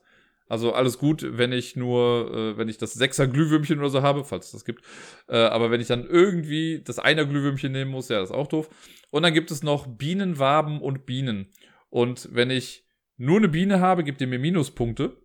Wenn ich aber Bienenwaben auch habe, dann zählt eine Biene null. Aber die Bienenwaben an sich geben dann nochmal irgendwie mehr Punkte. Und so sammelt man feuchtfröhlich Figürchen oder Plättchen eher gesagt äh, und guckt dann, dass man irgendwie ein gutes Set hat, dass man dann zu vielen Punkten machen kann oder am Ende dann einfach viele Punkte gibt. Viel mehr kann ich zu diesem Spiel ehrlich gesagt auch gar nicht sagen, weil viel mehr ist es auch nicht. Also ist, man geht rum, macht Set Collection, guckt, dass man am Ende die meisten Punkte hat. Absolut nichts Neues, hat man schon tausendmal irgendwie gesehen. Grafiken sind okay, äh, aber jetzt, wo wir es einmal durchhaben, weiß ich, also kann ich mir auch gut vorstellen, warum ich bisher einfach noch nichts davon gehört habe. Was aber wie gesagt nicht heißen soll, dass ich es nicht nochmal spielen würde jetzt, einfach um vielleicht nochmal was anderes auszuprobieren. Aber wir haben es jetzt zu fünf, glaube ich, gespielt und das ist halt schon arg random, ne? Weil zu zweit könnte man ja, glaube ich, auch noch so ein bisschen abschätzen, wo es vielleicht in etwa lang geht. Aber zu fünft, bis ich wieder dran bin, hat sich, also sind zum einen halt vier Plättchen nochmal weiter weg und der Igel steht vielleicht in Buxtehude ganz woanders, wo ich sowieso nicht an das dran komme äh, was ich dann irgendwie noch gebrauchen könnte. Es gab noch ein Spiel, zu dem ich eingeladen wurde von, ich glaube, da war es dann Fudel, möchte ich sagen, aber es kann auch sein, dass Helmut war. Äh, und zwar Tracking the World, ein Reisespiel. Und ich habe auch keine Ahnung am Anfang gehabt, wie das irgendwie funktioniert. Selbst jetzt, wo das Spiel vorbei ist, kann ich nicht zu 100% sagen, dass ich es komplett verstanden habe. ähm, Tracking the World, man sieht die Weltkarte auf diesem Spiel. Man hat so einen kleinen Miepel, die sehen auch echt nice aus. Äh, also, das sind hier die Repräsentationen von denen, die man im Spiel sonst auch dabei hat. Weil man sucht sich dann irgendwie einen Startkontinent aus und Startflughafen.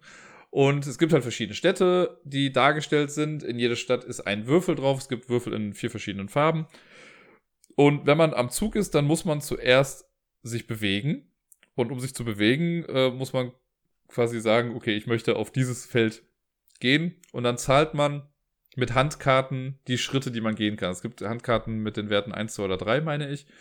So, wenn ich jetzt irgendwie drei Schritte gehe, muss ich halt auch drei in Handkarten bezahlen. Also nicht eine 2 und eine 1 reicht oder eine 3, gebe ich, lege ich dann auf Ablagestapel und dann darf ich mich so viele Felder weit bewegen.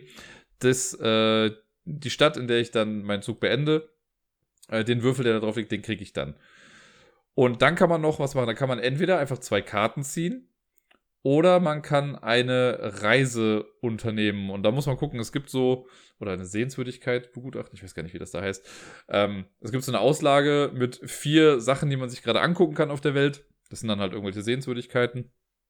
Und darunter steht immer, welche Kartenkombination man dafür braucht. Und die äh, muss man dann auf der Hand haben, um sie dann abzugeben. Also man muss in der Stadt stehen, in der das geht. Man muss die Karten auf der Hand haben, die da drauf stehen. Wenn man das hat, kann man die abgeben, kriegt dann diese Karte und die gibt einem dann Siegpunkte. Zudem gibt es auch Siegpunkte, wenn man halt verschiedene Farben viel sammelt. Ne? Also wenn ich jetzt irgendwie nur einen roten Würfel habe, gibt mir das nicht so viele Punkte, wie wenn ich vier rote Würfel habe. Das dann halt mit den vier verschiedenen Würfelfarben. Und ja, so läuft man über das Feld und versucht dann die Würfel zu sammeln und Karten zu sammeln, um Orte zu sammeln. Man sammelt also sehr viel in diesem Spiel, besonders an Erfahrung. Was ich absolut nicht gecheckt habe und was irgendwie nie funktioniert hat, ist, ich hatte so, mir ist ein Fenster aufgeploppt oder ich hatte eine Sache, das Reisetagebuch. Da hatte ich zwei Karten äh, mit irgendwie so zwei Bonusaktionen anscheinend. Aber ich konnte die nie einlösen. Also ich hatte eine Sache, da stand dann, okay, Unternehmen eine Tour für zwei Symbole weniger. Und ich hatte eine Karte mit, beweg dich sechs Felder und krieg drei Siegpunkte. Und irgendwo hatte ich gelesen, ja, okay, um das zu machen, musst du zwei Karten abwerfen. Ich habe aber nie irgendwie angezeigt bekommen, von wegen, okay, jetzt kannst du auch zwei Karten abwerfen, um das zu tun. Ich habe es einmal irgendwie versucht und es hat einfach partout nicht funktioniert. Deswegen war ich mega verwirrt, was das anging. Ich bin ganz happy, dass ich nicht letzter geworden bin in unserer Partie, aber ich war auch weit davon entfernt, erster zu sein. Ich glaube, das ist ganz nett, das Spiel. Äh, ich mag ja an sich Spiele mit einer Weltkarte. Kann man immer ganz leicht runterbrechen irgendwie, weil ich finde, da lernt man immer so ein bisschen was. Ne? Also Großteil meiner geografischen Kenntnisse basieren auf Pandemie zum Beispiel. Und äh, hier wäre es jetzt nicht anders, weil da auch wieder Orte waren, wo ich dachte, hä, wo ist das denn? Und dann guckt man mal so, ach krass. Und da finde ich es auch ganz geil. Auf der Rückseite von diesen Sehenswürdigkeitskarten steht auch immer noch ein bisschen was zu dieser Sehenswürdigkeit. Also man lernt dann wirklich so ein kleines bisschen. Das ist ganz cool gemacht.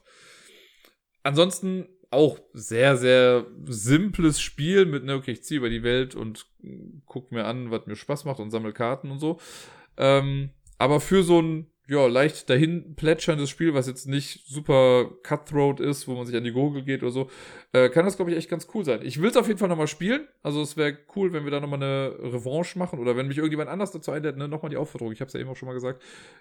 Holt mich ruhig dazu, ladet mich zu irgendeinem Spiel ein. Ich mache gerne mit. Äh, und Tracking the World würde ich ganz gerne nochmal probieren und ihm noch eine Chance geben. Da habe ich auf jeden Fall, um das mal mit dem Spiel davor zu vergleichen, mit Butterfly, wenn mir jetzt jemand sagen würde, äh, möchtest du A, Butterfly spielen, würde ich sagen B. Ne? also Tracking the World wäre auf jeden Fall schon mal äh, weit oben auf der Liste der Spiele, die noch eine, einen weiteren Versuch von mir erwarten dürfen. Ich hoffe, ihr verzeiht mir das ein bisschen, aber ich habe die Reihenfolge heute ein kleines bisschen durcheinander. Also es ist nicht so komplett chronologisch. Das ist aber auch ein bisschen schwierig immer halt mit diesen Boardgame Arena Sachen, weil da manchmal Spiele dabei sind, die startet man dann in der Woche, die sind aber erst drei Tage später fertig und dazwischen spielt man ja aber nochmal irgendwas anderes.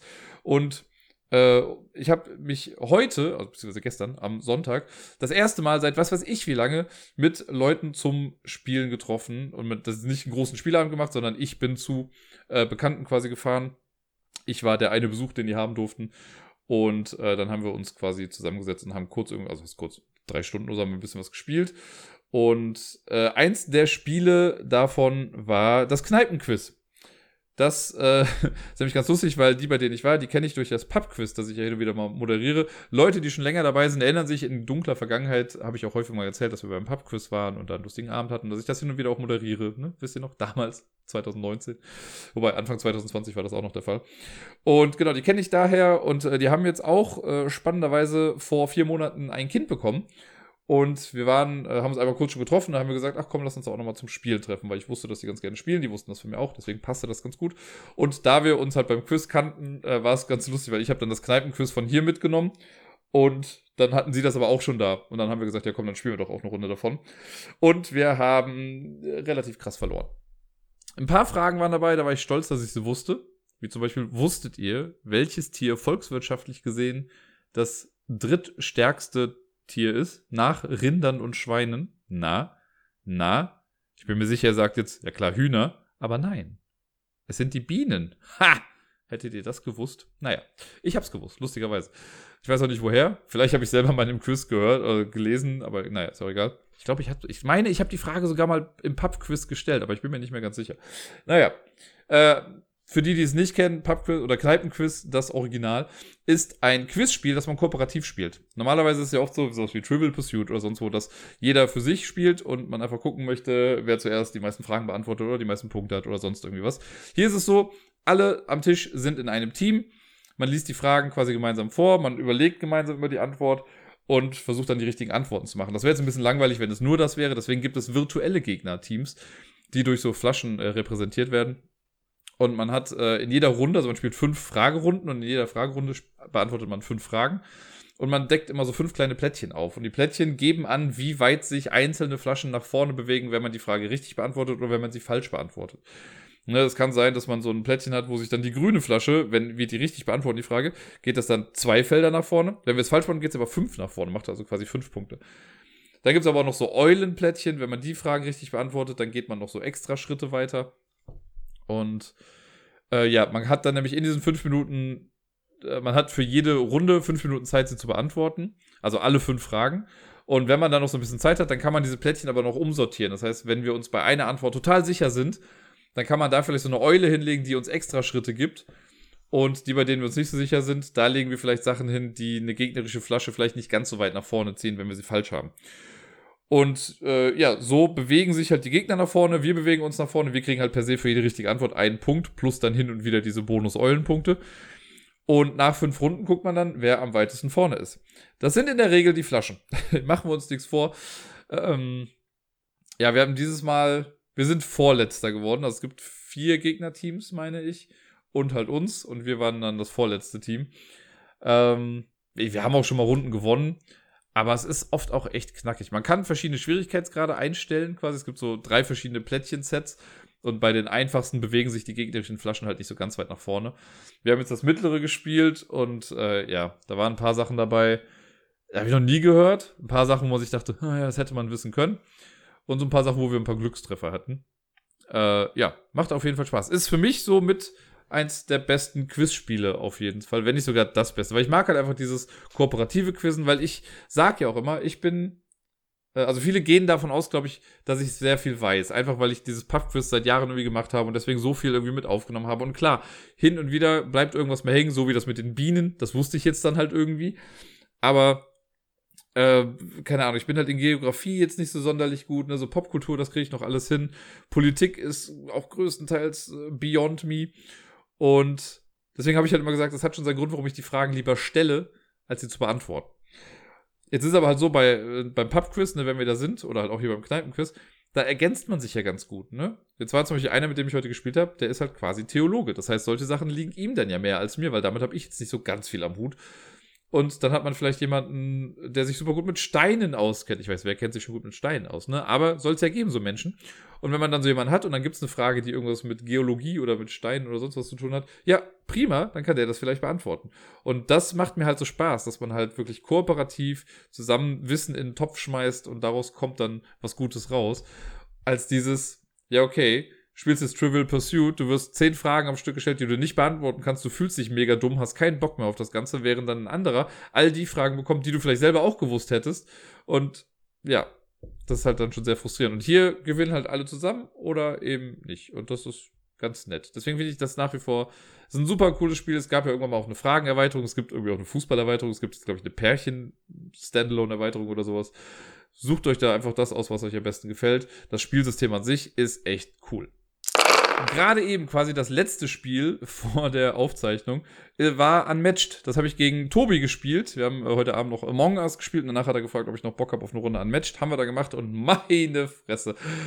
Habe ich auf den Sack bekommen. Das war, glaube ich, ein bisschen so die Rache für den äh, überaus erfolgreichen Sieg von Sinbad beim letzten Mal. Aber dieses Mal, ich habe ja, ich ja gar nichts äh, auf die Kette gekriegt. Ich habe generell alle Spiele, die ich heute gespielt habe, also am Sonntag, habe ich verloren. Ohne Ausnahme, glaube ich. Heftig. Naja. Äh, Unmatched, wir haben, also über Unmatched an sich muss ich nicht mehr viel sagen. Das Matchup, das wir dieses Mal hatten, war äh, bei mir Dracula und bei ihm Sherlock Holmes plus Watson. Dracula hat dann noch die drei Schwestern. Das sind so, äh, ja, ein Lebenspunkt-Token, die man noch mit dabei hat. Und er hat dann noch Watson gehabt, der hatte, glaube ich, sechs oder acht Lebenspunkte. Und ich habe einfach so aufs Fressbrett bekommen, das ist nicht mehr lustig. Gerade am Anfang, ich hatte eh ne, schon eine scheiß Starthand, mit denen ich nicht so viel machen konnte mit den Karten.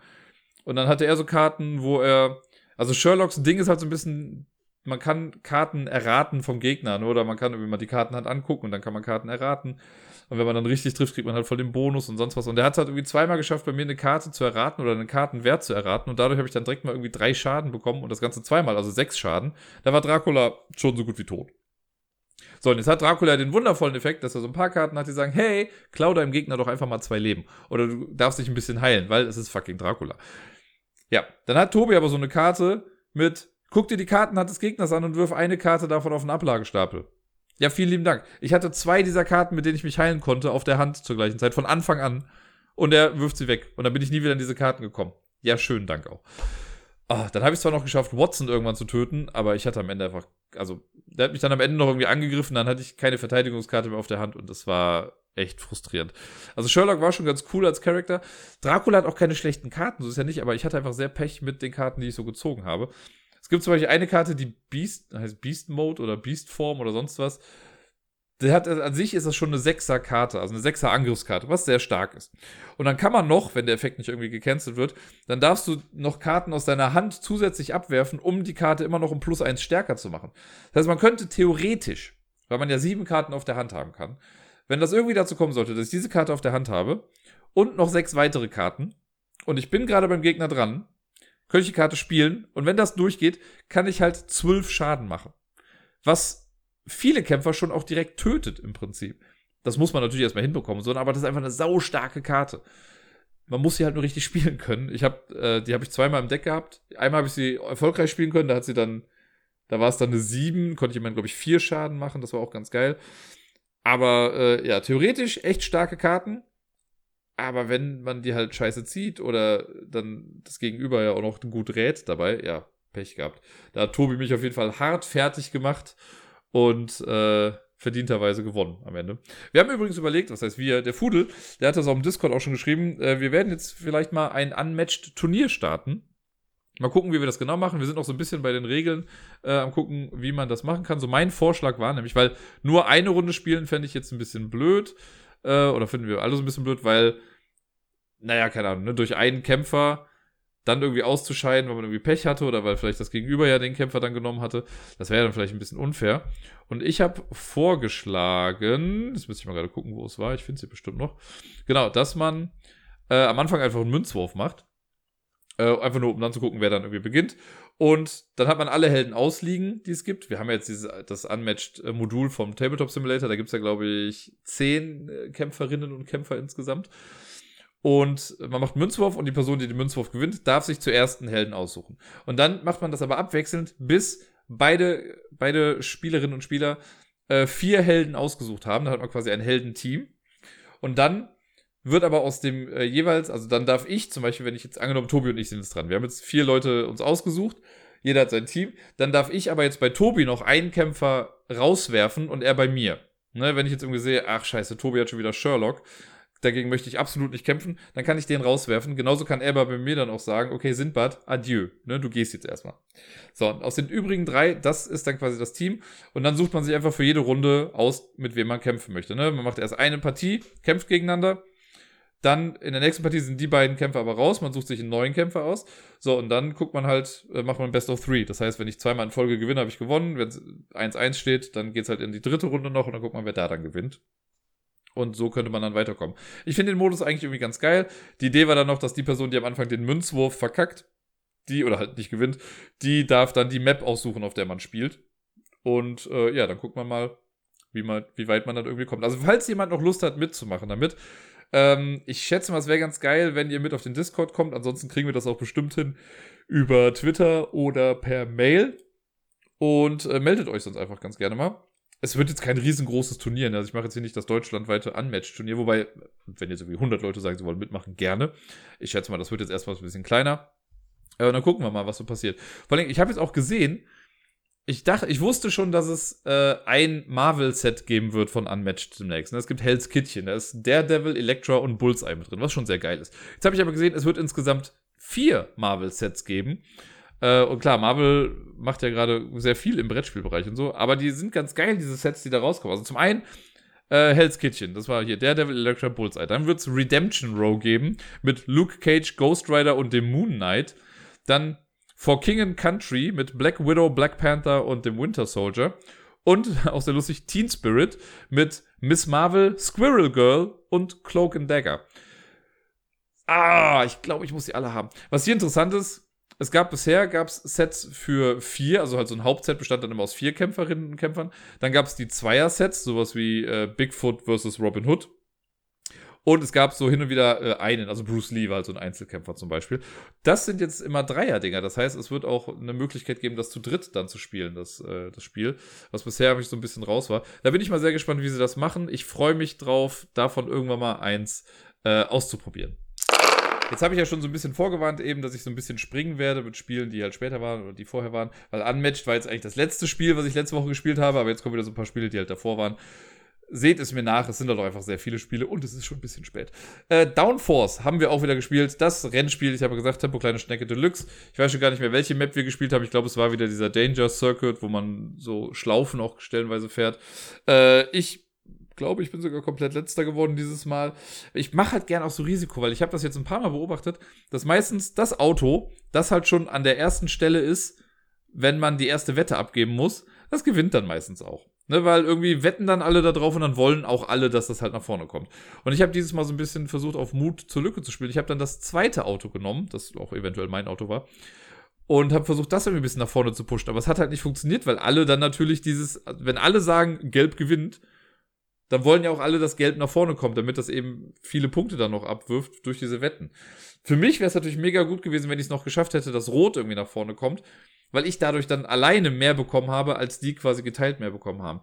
Das ist absolut nicht aufgegangen, diese Taktik dieses Mal, deswegen bin ich halt absolut letzter geworden. Selbst, ich glaube sogar mein, ich hatte zwei Autos und das letzte ist gar nicht ins Ziel gekommen. Also es, es war einfach, da war alles verloren.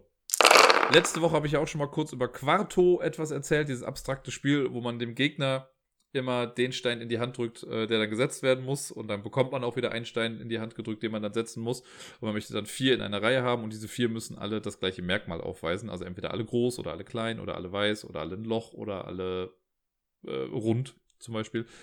Äh, das habe ich zwei, dreimal jetzt gespielt letzte Woche. Ich glaube sogar alle Partien gegen Max.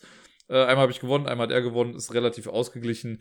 Wenn euch das Spiel von dieser kurzen Beschreibung ist gerade, wenn ihr Bock habt, da mehr zu hören und ihr habt es bisher noch nicht von mir gehört, dann hört euch die Folge von letzter Woche an, weil da habe ich da etwas ausführlicher drüber gesprochen. Für jetzt sollte es einfach mal so dann reichen, weil viel mehr als das, was ich letzte Woche darüber gesagt habe, kann ich jetzt auch gar nicht mehr sagen. Tobi, Helmut, Fudel und ich, wir haben auch eine Runde Dice Forge gespielt im, äh, auf Boardgame Arena. Und Dice Forge ist ein Spiel, das habe ich bisher, glaube ich, nur zwei oder dreimal, wenn es hochkommt, in echt gespielt und konnte mir das gar nicht so richtig vorstellen, wie es auf Boardgame Arena ist. Und ich fand es auch ein bisschen schwierig, das zu spielen, weil Dice Forge ist eigentlich ein relativ flottes Spiel. Ne? Der, der große Clou bei Dice Forge ist, dass man sich Würfel im Laufe des Spiels zusammenbaut. Und das sind im Prinzip wie so Lego-Würfel. Und die haben am Anfang so eine Standard äh, Beschriftung, Beklebung, wie auch immer, das sind so bestimmte Sachen halt schon drauf. Und im Laufe des Spiels sammelt man dann Rohstoffe ein und mit diesen Rohstoffen kann man sich auch neue Würfelseiten erkaufen. Und die nimmt man dann noch so eine Auslage raus und kann dann die alten Seiten abmachen und nimmt dann halt eine neue und klebt die dann da drauf und schwupps hat man schon einen individualisierten Würfel. Und das macht man, glaube ich, insgesamt zwölf Runden lang oder so. Und alle würfeln dann ihre Würfel, bekommen dann die Ressourcen, dann geht man Reihe um, guckt dann, wer was machen kann, was man sich kauft.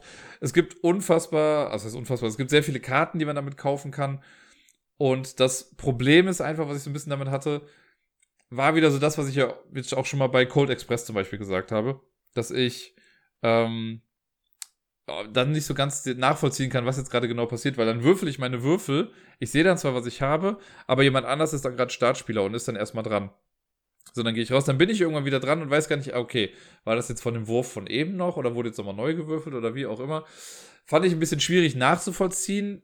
Ich brauchte auf jeden Fall länger, um ins Spiel reinzukommen. Am Ende ging es dann ein bisschen besser. Also die ersten zwei Runden habe ich dann echt nicht so gut hinbekommen. Aber an sich mag ich Dice Forge ganz gerne. Ich habe es ja schon auch physisch gespielt. Ähm, es ist sehr, sehr simpel. Und ich hatte eigentlich die Hoffnung, dass es mit Dice Forge so ähnlich ist wie mit Dominion. Wozu wir später eventuell noch bekommen werden. Weil Dominion war ja so ein Spiel, das kam raus, alle fanden es geil und dann war Deckbuilding ein Ding. Ne, dann wurde Deckbuilding richtig in verschiedene Spiele gepackt und hat sich echt gut weiterentwickelt, auch im Laufe der Zeit. Und ich hatte immer gehofft, dass das bei Dice Forge ähnlich ist, dass Dice Forge rauskommt und die Leute sehen, ach guck mal, das Spiel ist ganz geil, wo man Würfelseiten oder sich Würfel selber zusammenpflastern kann, äh, was man schnell spielen kann und das könnte man ja auf andere Bereiche irgendwie ausweiten. Für mich, wenn ich mal so drüber nachdenke, gibt es nur ein anderes Spiel, das ähnlich funktioniert und das ist Rise of Queensdale, das Legacy Game äh, wo man Würfelseiten beklebt, zumindest. Ne? Bei Dice Forge ist es so, dass das ja quasi äh, auch wieder umwandelbar ist. Also man kann das immer wieder in den Ausgangszustand zurücksetzen. Bei, bei Queensdale waren das halt Sticker, die man draufgeklebt hat. Sonst fällt mir gerade, außer vielleicht so ein paar Lego-Spielen, jetzt kein Spiel ein, wo man die Würfelseiten anpassen kann bei so einem Spiel.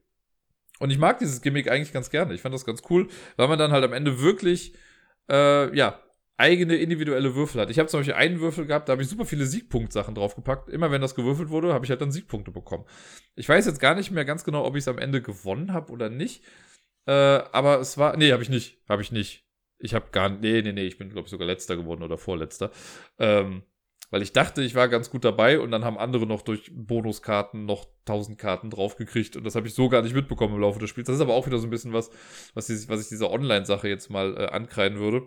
Weil wenn wir am Tisch sitzen, dann würde ich ja sehen, welche Karten du nimmst und was du vielleicht so eventuell für Punkte hast. Und so ist das immer so ein bisschen untergegangen. Aber es gibt noch super viele Effekte. Man kann sich halt mit den Ressourcen, die man holt, entweder neue Würfelseiten kaufen oder man kann Heldentaten begehen, so heißt das. Äh, und da guckt man, da gibt es eine Auslage aus Karten und die kann man sich dann nehmen und manche Sachen geben einem einfach so noch einen Bonus oder nochmal extra Siegpunkte oder eine extra Aktion, die man dann machen kann, wenn man das holt oder die man einmal pro Runde machen kann. Äh, super viele Möglichkeiten, die zum Sieg führen. Man muss sich dann, glaube ich, irgendwann für eine bestimmte Sache entscheiden und dann, äh, ja, damit durchspielen. Ist auf jeden Fall eine nette Sache. Diceforge, ich glaube, viele, die damals Diceforge gespielt haben, als rausgekommen sind, haben es jetzt vielleicht auch schon wieder vergessen. Würde ich auch gar nicht negativ irgendwie sehen. Also bei mir war es ähnlich. Hätte jetzt äh, das Spiel hier nicht stattgefunden, hätte ich auch lange nicht über Diceforge nachgedacht. Jetzt bin ich aber happy, es wieder gespielt zu haben und müssen wir nochmal ein bisschen recherchieren, ob es nicht vielleicht doch noch ein paar andere Spiele gibt, die dieses Gimmick auch nutzen. Beim nächsten Spiel fasse ich mich wirklich ganz kurz. Äh, es ist Jaipur, eins der besten Zwei-Personen-Spiele aller Zeiten. Ich habe es gegen Debbie gespielt. Sie hat mich fertig gemacht. Und äh, ja, ich glaube, das kann man einfach so stehen lassen.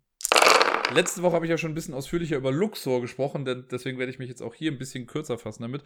Ich habe es wieder ein paar Mal gespielt, in verschiedensten Runden jetzt auch, mal zu zweit, mal zu dritt. Ich glaube noch nicht zu viert. Und äh, ja, egal in welcher Konstellation ich spiele, ich gewinne nicht. Ich habe das Spiel jetzt, glaube ich, 5, 6, 7, 8 Mal gespielt, jedes Mal verloren.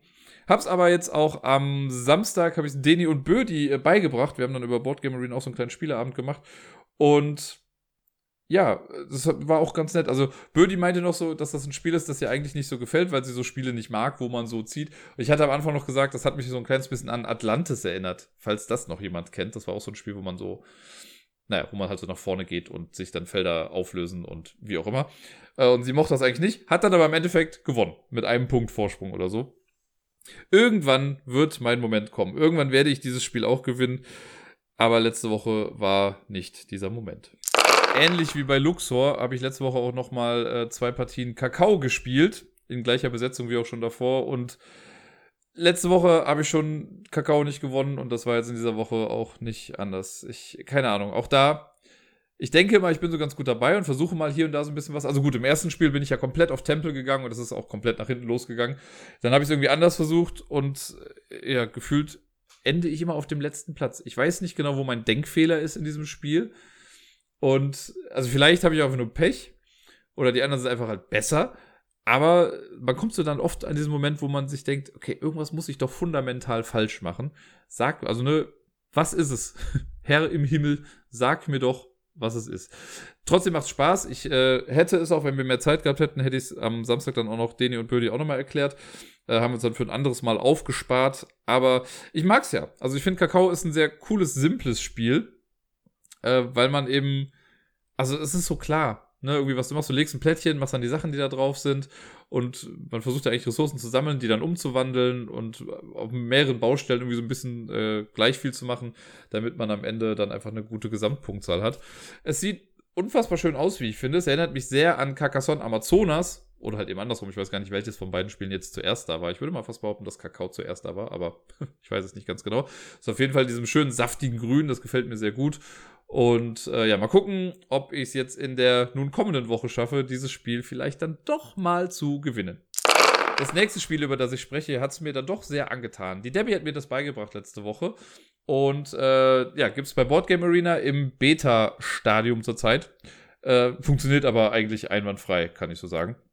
Und es handelt sich um Q-Birds. Das ist ein Spiel, das gibt es jetzt schon ein kleines bisschen, also noch keine fünf Jahre, aber vielleicht drei oder so und ist ein Kartenspiel. Ich habe das bisher immer mal wieder gesehen, weil das auf Twitter auch recht gut vertreten war und äh, war immer irgendwie interessiert, aber ich habe es jetzt halt nie in freier Wildbahn so gesehen und habe es mir jetzt auch dann nicht geholt. Äh, habe aber auch irgendwie nie mitbekommen, wie man das eigentlich spielt. Oft ist es ja so, dass man anhand vielleicht auch schon einfach ne, eines Fotos oder so oder kurzen Kommentaren ein bisschen was dazu hört oder sich vorstellen kann. Bei Qbirds hatte ich keine Ahnung. Ich wusste einfach nicht, was genau das ist. Zum einen war ich überrascht, dass es ein reines Kartenspiel ist. Ich dachte, vielleicht gibt es da noch andere Sachen, aber nein, das ist nur ein Kartenspiel, bestehend aus, ich sage jetzt mal 80 Karten. Ich weiß nicht, ob es wirklich 80 sind, vielleicht sind es 100 oder mehr, keine Ahnung. Ähm, und es spielt sich echt flott runter. Besonders bei Boardgame Arena geht das mega schnell, aber ich kann mir auch sehr gut vorstellen, dass das als physisches Spiel äh, echt easy ist, wobei man da noch, da komme ich dann nachher zu, äh, eine Sache hat, die mich wahrscheinlich auch so ein bisschen nerven würde auf Dauer. Aber äh, ja, in Q-Birds geht es um Folgendes. Wir versuchen, es ist, eigentlich ist es ein Rennspiel, denn es gibt äh, zwei Siegbedingungen oder zwei Siegmöglichkeiten und wer das zuerst erfüllt, hat halt instant gewonnen. Es gibt in diesen ganzen Karten, die man hat, gibt es acht verschiedene Vogelarten. Ne, es gibt Flamingo, Ente, Tukan, äh, was gab's noch? Rotkehlchen, Rohrkrepierer, keine Ahnung, wie heißt der? Weiß ich gerade nicht mehr, ist ja auch egal. Auf jeden Fall acht verschiedene Vögel. Und ähm, man hat zu Beginn acht Karten auf der Hand. Dann gibt es in der Mitte eine Auslage bestehend aus vier Reihen und in diesen vier Reihen sind jeweils drei Vögel drin nebeneinander. In der Startaufstellung ist es so, dass in jeder Reihe drei unterschiedliche Vögel sind. Später im Spiel ist das quasi egal, aber zu Beginn sind drei unterschiedliche immer in einer Reihe. Davon halt vier Reihen untereinander. Man gewinnt das Spiel, das sage ich erstmal so, wenn man es schafft in seine persönliche Auslage, und die persönliche Auslage startet schon mit einem zufälligen Vogel, der einfach vom Stapel dann da draufgelegt wird. Äh, man gewinnt, wenn man es entweder schafft, von den acht möglichen oder von den acht Vogelarten, die es gibt, sieben Vögel in seiner Auslage zu haben. Ganz egal, ähm, Ganz egal, wie viele von einer Art, aber es müssen sieben unterschiedliche Vögel sein. Ne, also ich kann jetzt nicht sieben Tukane da haben, sondern ich brauche halt einen Flamingo, einen Tukan, Amsel, Specht, bla, wie sie alle heißen. Ähm, genau, wenn ich sieben habe, habe ich gewonnen. Ich kann halt, das kann insgesamt können das auch zehn Karten sein, ne, wenn ich vielleicht die Elster dreimal habe oder so. Aber sieben verschiedene Arten und ich habe gewonnen. Oder man schafft es, zwei Drillinge zu haben. Also wenn ich drei Flamingos und drei Rotkehlchen habe, habe ich das Spiel auch gewonnen. So, das Versucht man im Prinzip. Wie mache ich das denn? So, ich habe die Handkarten auf meiner Hand. Wenn ich am Zug bin, muss ich Karten ausspielen. Dann suche ich mir eine Vogelart aus, die ich auf der Hand habe und muss davon alle Karten spielen. Angenommen, ich habe zum Beispiel drei Eulen auf der Hand und ich sage, gut, ich möchte jetzt Eulen ausspielen, muss ich alle Eulen spielen. Ich kann nicht sagen, ich spiele nur zwei Eulen oder so, sondern man muss dann alle nehmen. Äh, wenn ich das mache, dann nehme ich alle diese Karten und muss die entweder links oder rechts an eine bestehende Reihe in der Mitte quasi anlegen.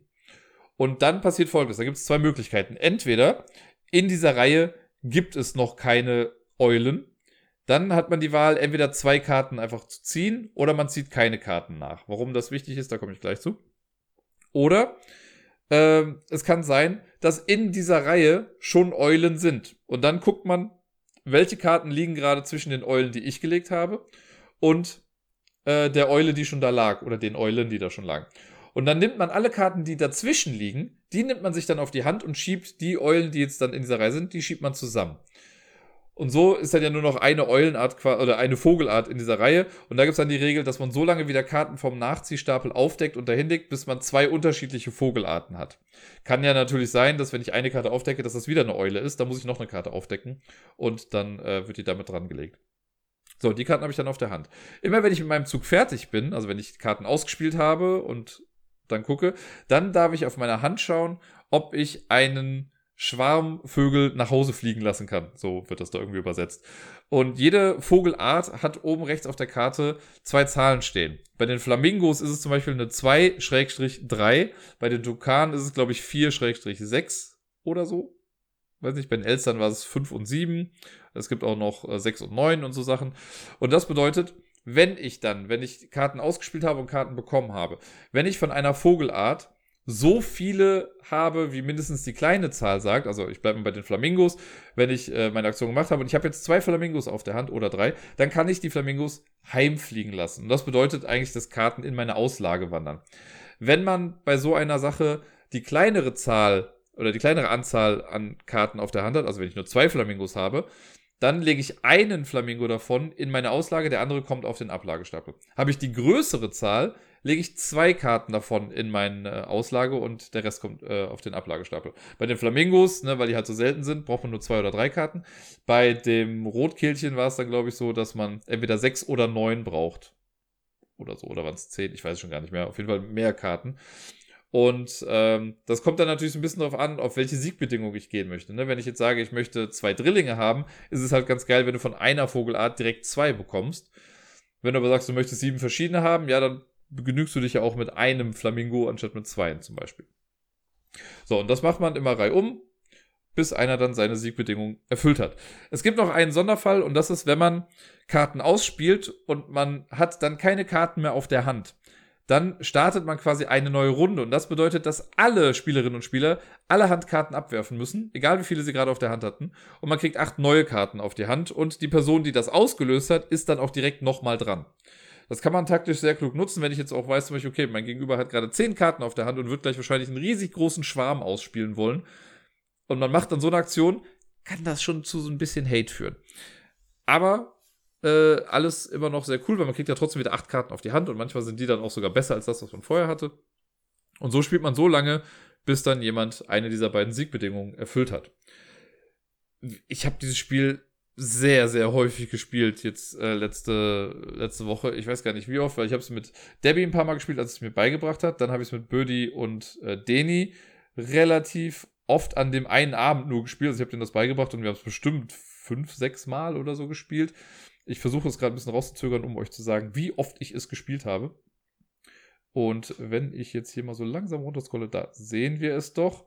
Sehe ich jetzt auch, wie oft ich es gespielt habe? Nein, natürlich nicht. Schade, ich dachte, ich könnte es jetzt hier gerade spontan sehen.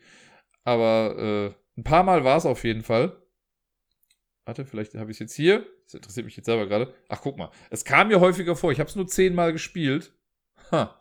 Ich hätte gedacht, das wäre mehr gewesen. Aber von zehnmal habe ich viermal gewonnen. Ist ja immerhin schon mal etwas. Ich finde es mega. Ich habe es, glaube ich, häufiger gespielt, aber ein paar Mal was im Trainingsmodus. So.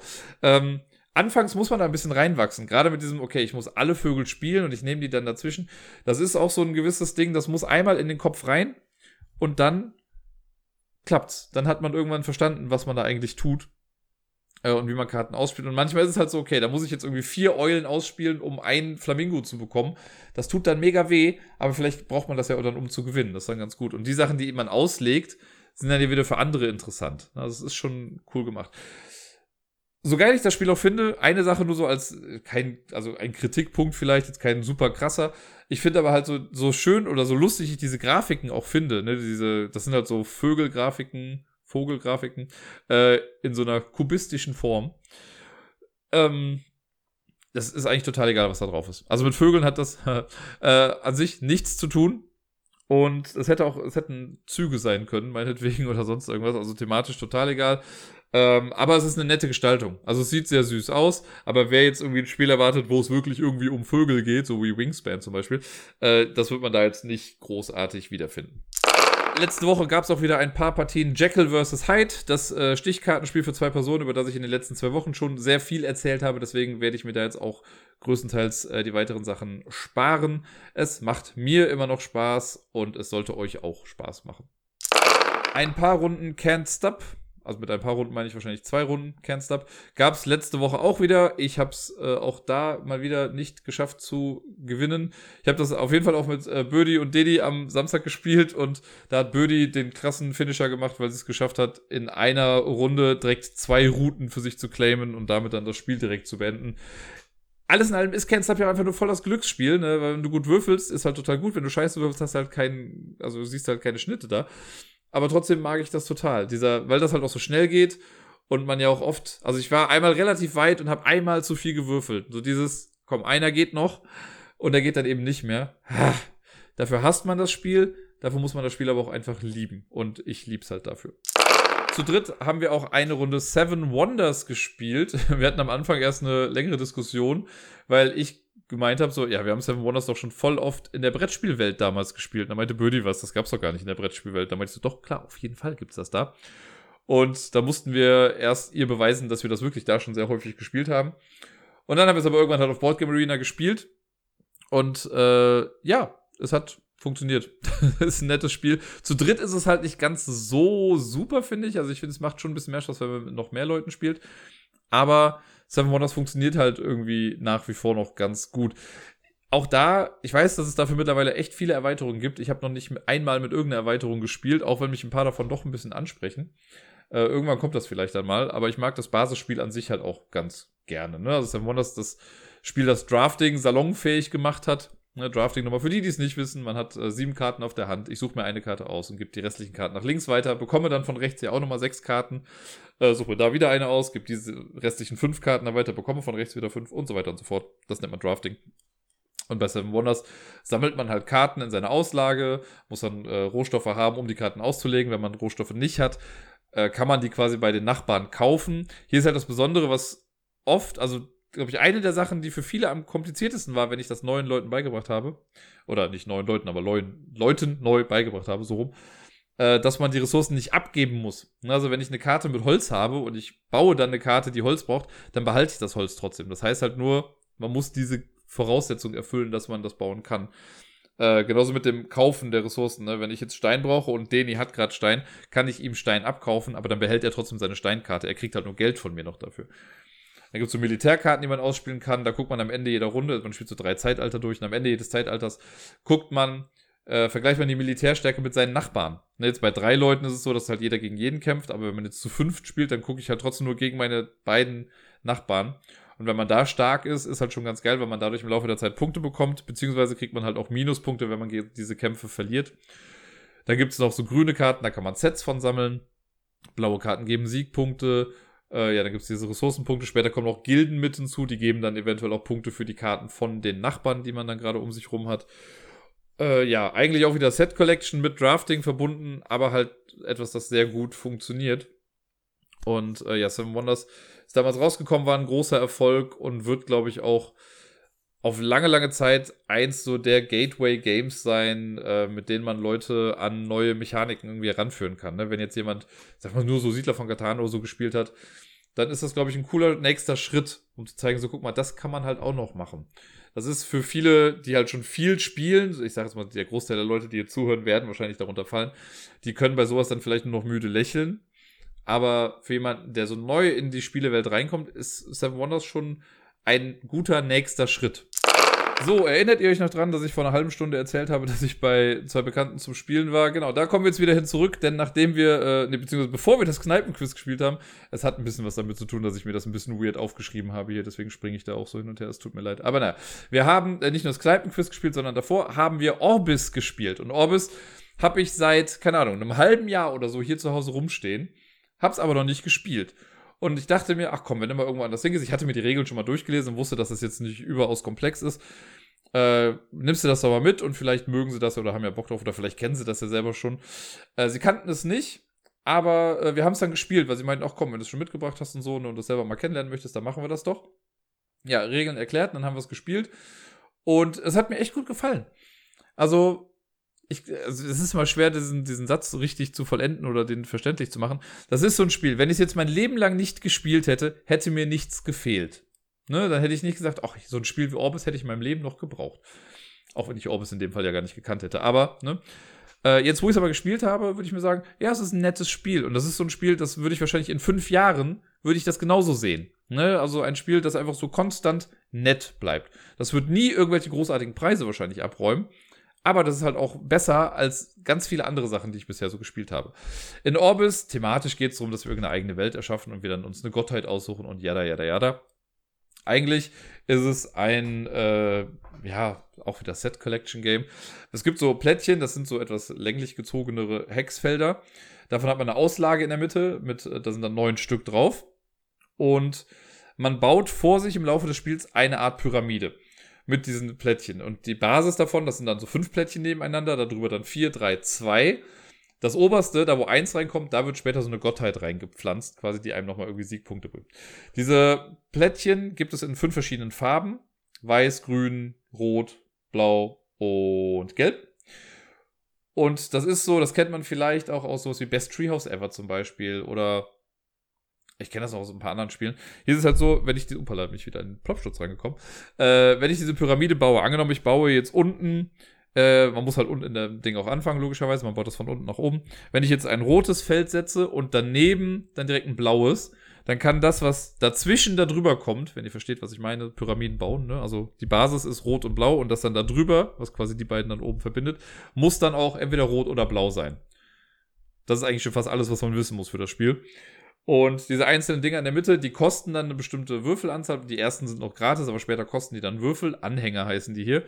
Und die bekommt man durch entweder Aktionen auf den Feldern, also es gibt so gerade am Anfang gibt es ein paar Felder, wenn man das nimmt, dann kriegt man halt zwei grüne Würfel oder zwei rote Würfel oder wie auch immer.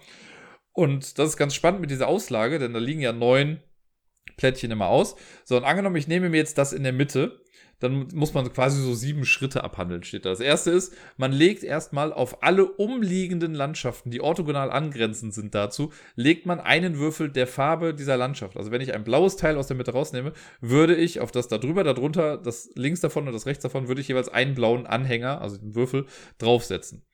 Dann gibt es ja manchmal auch schon Plättchen, die dann später irgendwie auch schon mal so Würfel drauf haben. Dann kriegt man die Würfel, die auf diesem Plättchen drauf sind. Dann bezahlt man die Kosten für dieses äh, Plättchen. Und dann legt man das in seine Landschaft rein, wenn es geht. Und kann dann noch einen Effekt irgendwie ausführen, der dann manchmal da drauf steht. Wenn man die Kosten nicht bezahlen kann oder will, dann kann man auch so ein Plättchen nehmen und kann dann die Rückseite in seine Landschaft oder in seine Welt irgendwie reinlegen. Und das hat den Nachteil, dass es am Ende ein Minuspunkt ist, hat aber den Vorteil, dass das wie jede Farbe zählt. Weil, wie ihr euch vorstellen könnt, ich kann vielleicht in der untersten Reihe mit allen Farben anfangen. Ne, da habe ich dann jede Farbe einmal. Das heißt, darüber werde ich auch vier Farben nochmal setzen können, aber das wird dann schon halt ein bisschen eingegrenzt dadurch, ne? Weil, wenn ich immer quasi die Farbe von unten links dann auch oben rechts baue, bleibt die, die unten rechts ist, dann irgendwann weg. Es ist total schwierig erklärt gerade, aber es ist, ist auch schon länger dran hier gerade. Äh, so baut man auf jeden Fall diese Pyramide nach und nach und es werden immer weniger Farben bis nach oben. Man versucht die Voraussetzungen zu erfüllen und die ganzen Sachen immer zu bezahlen. Es ist ein bisschen Resource Management auch. Man darf auch immer nur 10 Würfel haben. Weil es gibt dann irgendwann später Felder, die vielleicht gar nicht so attraktiv sind, aber dadurch, dass man immer die Sachen drumherum genommen hat, landen halt echt viele Würfel drauf. Und dann nimmt man sich das vielleicht doch mal, einfach nur um die Würfel dann zu bekommen. Und äh, ja, die ganzen verschiedenen Farben haben bestimmte Effekte. Die weißen zum Beispiel, das sind dann die Kultstätten. Und wer am Ende des Spiels die meisten Kultstätten hat, kriegt dann nochmal Bonuspunkte. Dann gibt es die Roten, das sind die Vulkane. Wer davon die meisten am Ende hat, kriegt auch nochmal was, je nachdem, was für eine Gottheit man zumindest dann noch gerade hat. Bei den Gottheiten ist es so, es gibt eigentlich streng genommen zwei Zugmöglichkeiten, die man machen kann im Spiel. Entweder man nimmt sich so ein Plättchen mit all den beschriebenen Schritten, die ich eben erwähnt habe, oder einmal im gesamten Spiel kann man halt quasi aussetzen und sich einfach nur eine Gottheit nehmen. Und es liegen immer äh, so viele Gottheiten aus, wie Spieler am Spiel teilnehmen, plus eins. Bei uns waren es jetzt halt dann vier. Und einmal kann man halt sagen, gut, ich nehme mir so eine Gottheit. Die Gottheiten geben am Ende nochmal so zwei oder ich sag mal ein bis drei Siegpunkte. Das jetzt klingt nicht so viel, aber die Punkte gehen jetzt auch nicht so super hoch. Ähm, und die ja, Gottheiten ist sowas wie, es gibt zum Beispiel die Göttin in Ausbildung. Die sagt einfach, kriegst zwei Siegpunkte und gut ist. Dann gibt es aber zum Beispiel die Göttin des Feuers. Wer am Ende die meisten Vulkane hat, bekommt drei Siegpunkte. Oder den Gott der Ernte. Wer am Ende die meisten äh, Dörfer hat oder Bauernhöfe, bekommt drei Punkte. Und da ist natürlich so ein bisschen der, das Timing wichtig, weil ich kann natürlich direkt zu Beginn sagen, ha, ich nehme mir die Göttin des Feuers für die Vulkane. Das sehen ja aber dann meine Mitspieler. Das heißt, die könnten mir alle Vulkane vor der Nase wegschnappen und dann habe ich halt Pech gehabt. Dann kriege ich dadurch vielleicht keine Punkte. Wenn ich aber zu lange warte, kann es sein, dass die halt dann doch schon wieder weg ist. Oder, ne, dass vielleicht was anderes attraktiver geworden ist oder wie auch immer. Und äh, das finde ich ganz cool, dass man das so ein bisschen selber timen kann, wann man sich dann seine letzten Punkte irgendwie dann äh, nimmt. Äh, wir hatten eine lustige Situation heute, weil als wir es gespielt haben, war es so, dass ich der Einzige war, der noch grüne Plättchen wirklich verwerten konnte. Es waren irgendwie von den neun in der Mitte waren halt fünf Plättchen grün. Und die anderen beiden haben ihr Grün schon zugebaut, sodass ich Grün noch hätte nehmen können. Ich habe es aber erstmal nicht genommen, weil ich mir dachte, ich lasse doch mal die Auslage für die ein bisschen kleiner und habe dann erst die anderen Sachen gebaut. Irgendwann später musste ich mir dann sowas Grünes nehmen. Äh, aber ich konnte die so ein bisschen bei der, an der Leine halten. Was im Endeffekt aber auch gar nicht funktioniert hat, weil ich bin trotzdem letzter geworden, weil das alles nicht so funktioniert hat, wie ich mir das vorgestellt habe. Aber äh, ich fand's ganz nett. Also ich fand's ist ein süßes Spiel, was halt, also die Anleitung ist auch echt schlank, das sind irgendwie sechs Seiten oder fünf mit noch irgendwie, äh, auf der letzten Seite sind halt häufig vergessene Regeln und zwei Seiten sind das Setup gefühlt. Ja, das ist, also ich könnte mir das super gut vorstellen bei sowas wie Boardgame Arena, da würde das super gut funktionieren, glaube ich. Und äh, ja, wie ich eingangs schon gesagt habe, ne, wenn ich es jetzt auch mein Leben lang nicht nochmal spielen werde, ist auch okay. Komme ich mit klar. Aber wenn jemand sagt, Dirk, hast du Bock auf Orbis? würde ich wahrscheinlich sagen, ja, eine Runde spiele ich mit. Auf der Verpackung stand irgendwie 45 Minuten. Ich glaube, wenn man da ein bisschen geübt drin ist, schafft man das auch in einer halben Stunde, weil man relativ schnell die Sachen nehmen kann. Man muss, je nach Spielerzahl, also haben jetzt zu dritt gespielt, da musste man ein paar Sachen aussortieren. Wenn man zu zweit spielt, muss man noch mehr Plättchen aussortieren. Ist halt so gemacht, dass das Spiel auch wirklich dann vorbei ist. Also ich war, war ich Startspielerin? Nee, ich glaube, sie hatte angefangen und dann waren, war ich glaube ich die letzte Person, die irgendwie dran war. Für die letzte Person sind auf jeden Fall auch nochmal neun Plättchen in der Auslage und dann ist es auch vorbei. Und deswegen gehen immer so ein paar Plättchen auch raus. Finde ich ganz gut skaliert. Man muss dann am Anfang halt nur ein bisschen sortieren, damit man auch die richtigen Sachen dann rausnimmt. Äh, wenn das aber einmal passiert ist, dann geht das eigentlich ganz gut. Mit den beiden, mit denen ich Orbis und dann das Kneipenquiz gespielt habe, haben wir dann heute auch noch eine Runde Dominion gespielt. Die haben davon das Hauptspiel und irgendwie, ich glaube, noch vier Erweiterungen gehabt. Äh, ich kenne ja von Dominion, also ich habe ja auch schon äh, sehr viel Dominion in meinem Leben gespielt, aber jetzt bestimmt schon zwei, drei Jahre lang gar nicht mehr. Ich habe es online mal eine ganze Zeit lang viel gespielt, in der Brettspielwelt gab es das mal. Ich habe selber nur die, das Hauptspiel plus die Seaside-Erweiterung.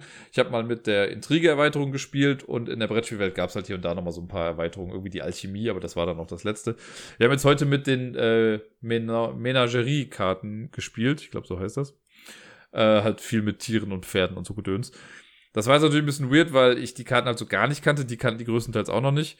Und da waren halt so ein paar neue Mechanismen mit dabei und das war alles ein bisschen seltsam. Ich bin nicht so wirklich ins Spiel reingekommen. Ich hatte da so ein bisschen meine Probleme mit. Ähm, und ich finde, das ist so ein bisschen. Ich kann es ein bisschen wie mit Yu-Gi-Oh! vergleichen.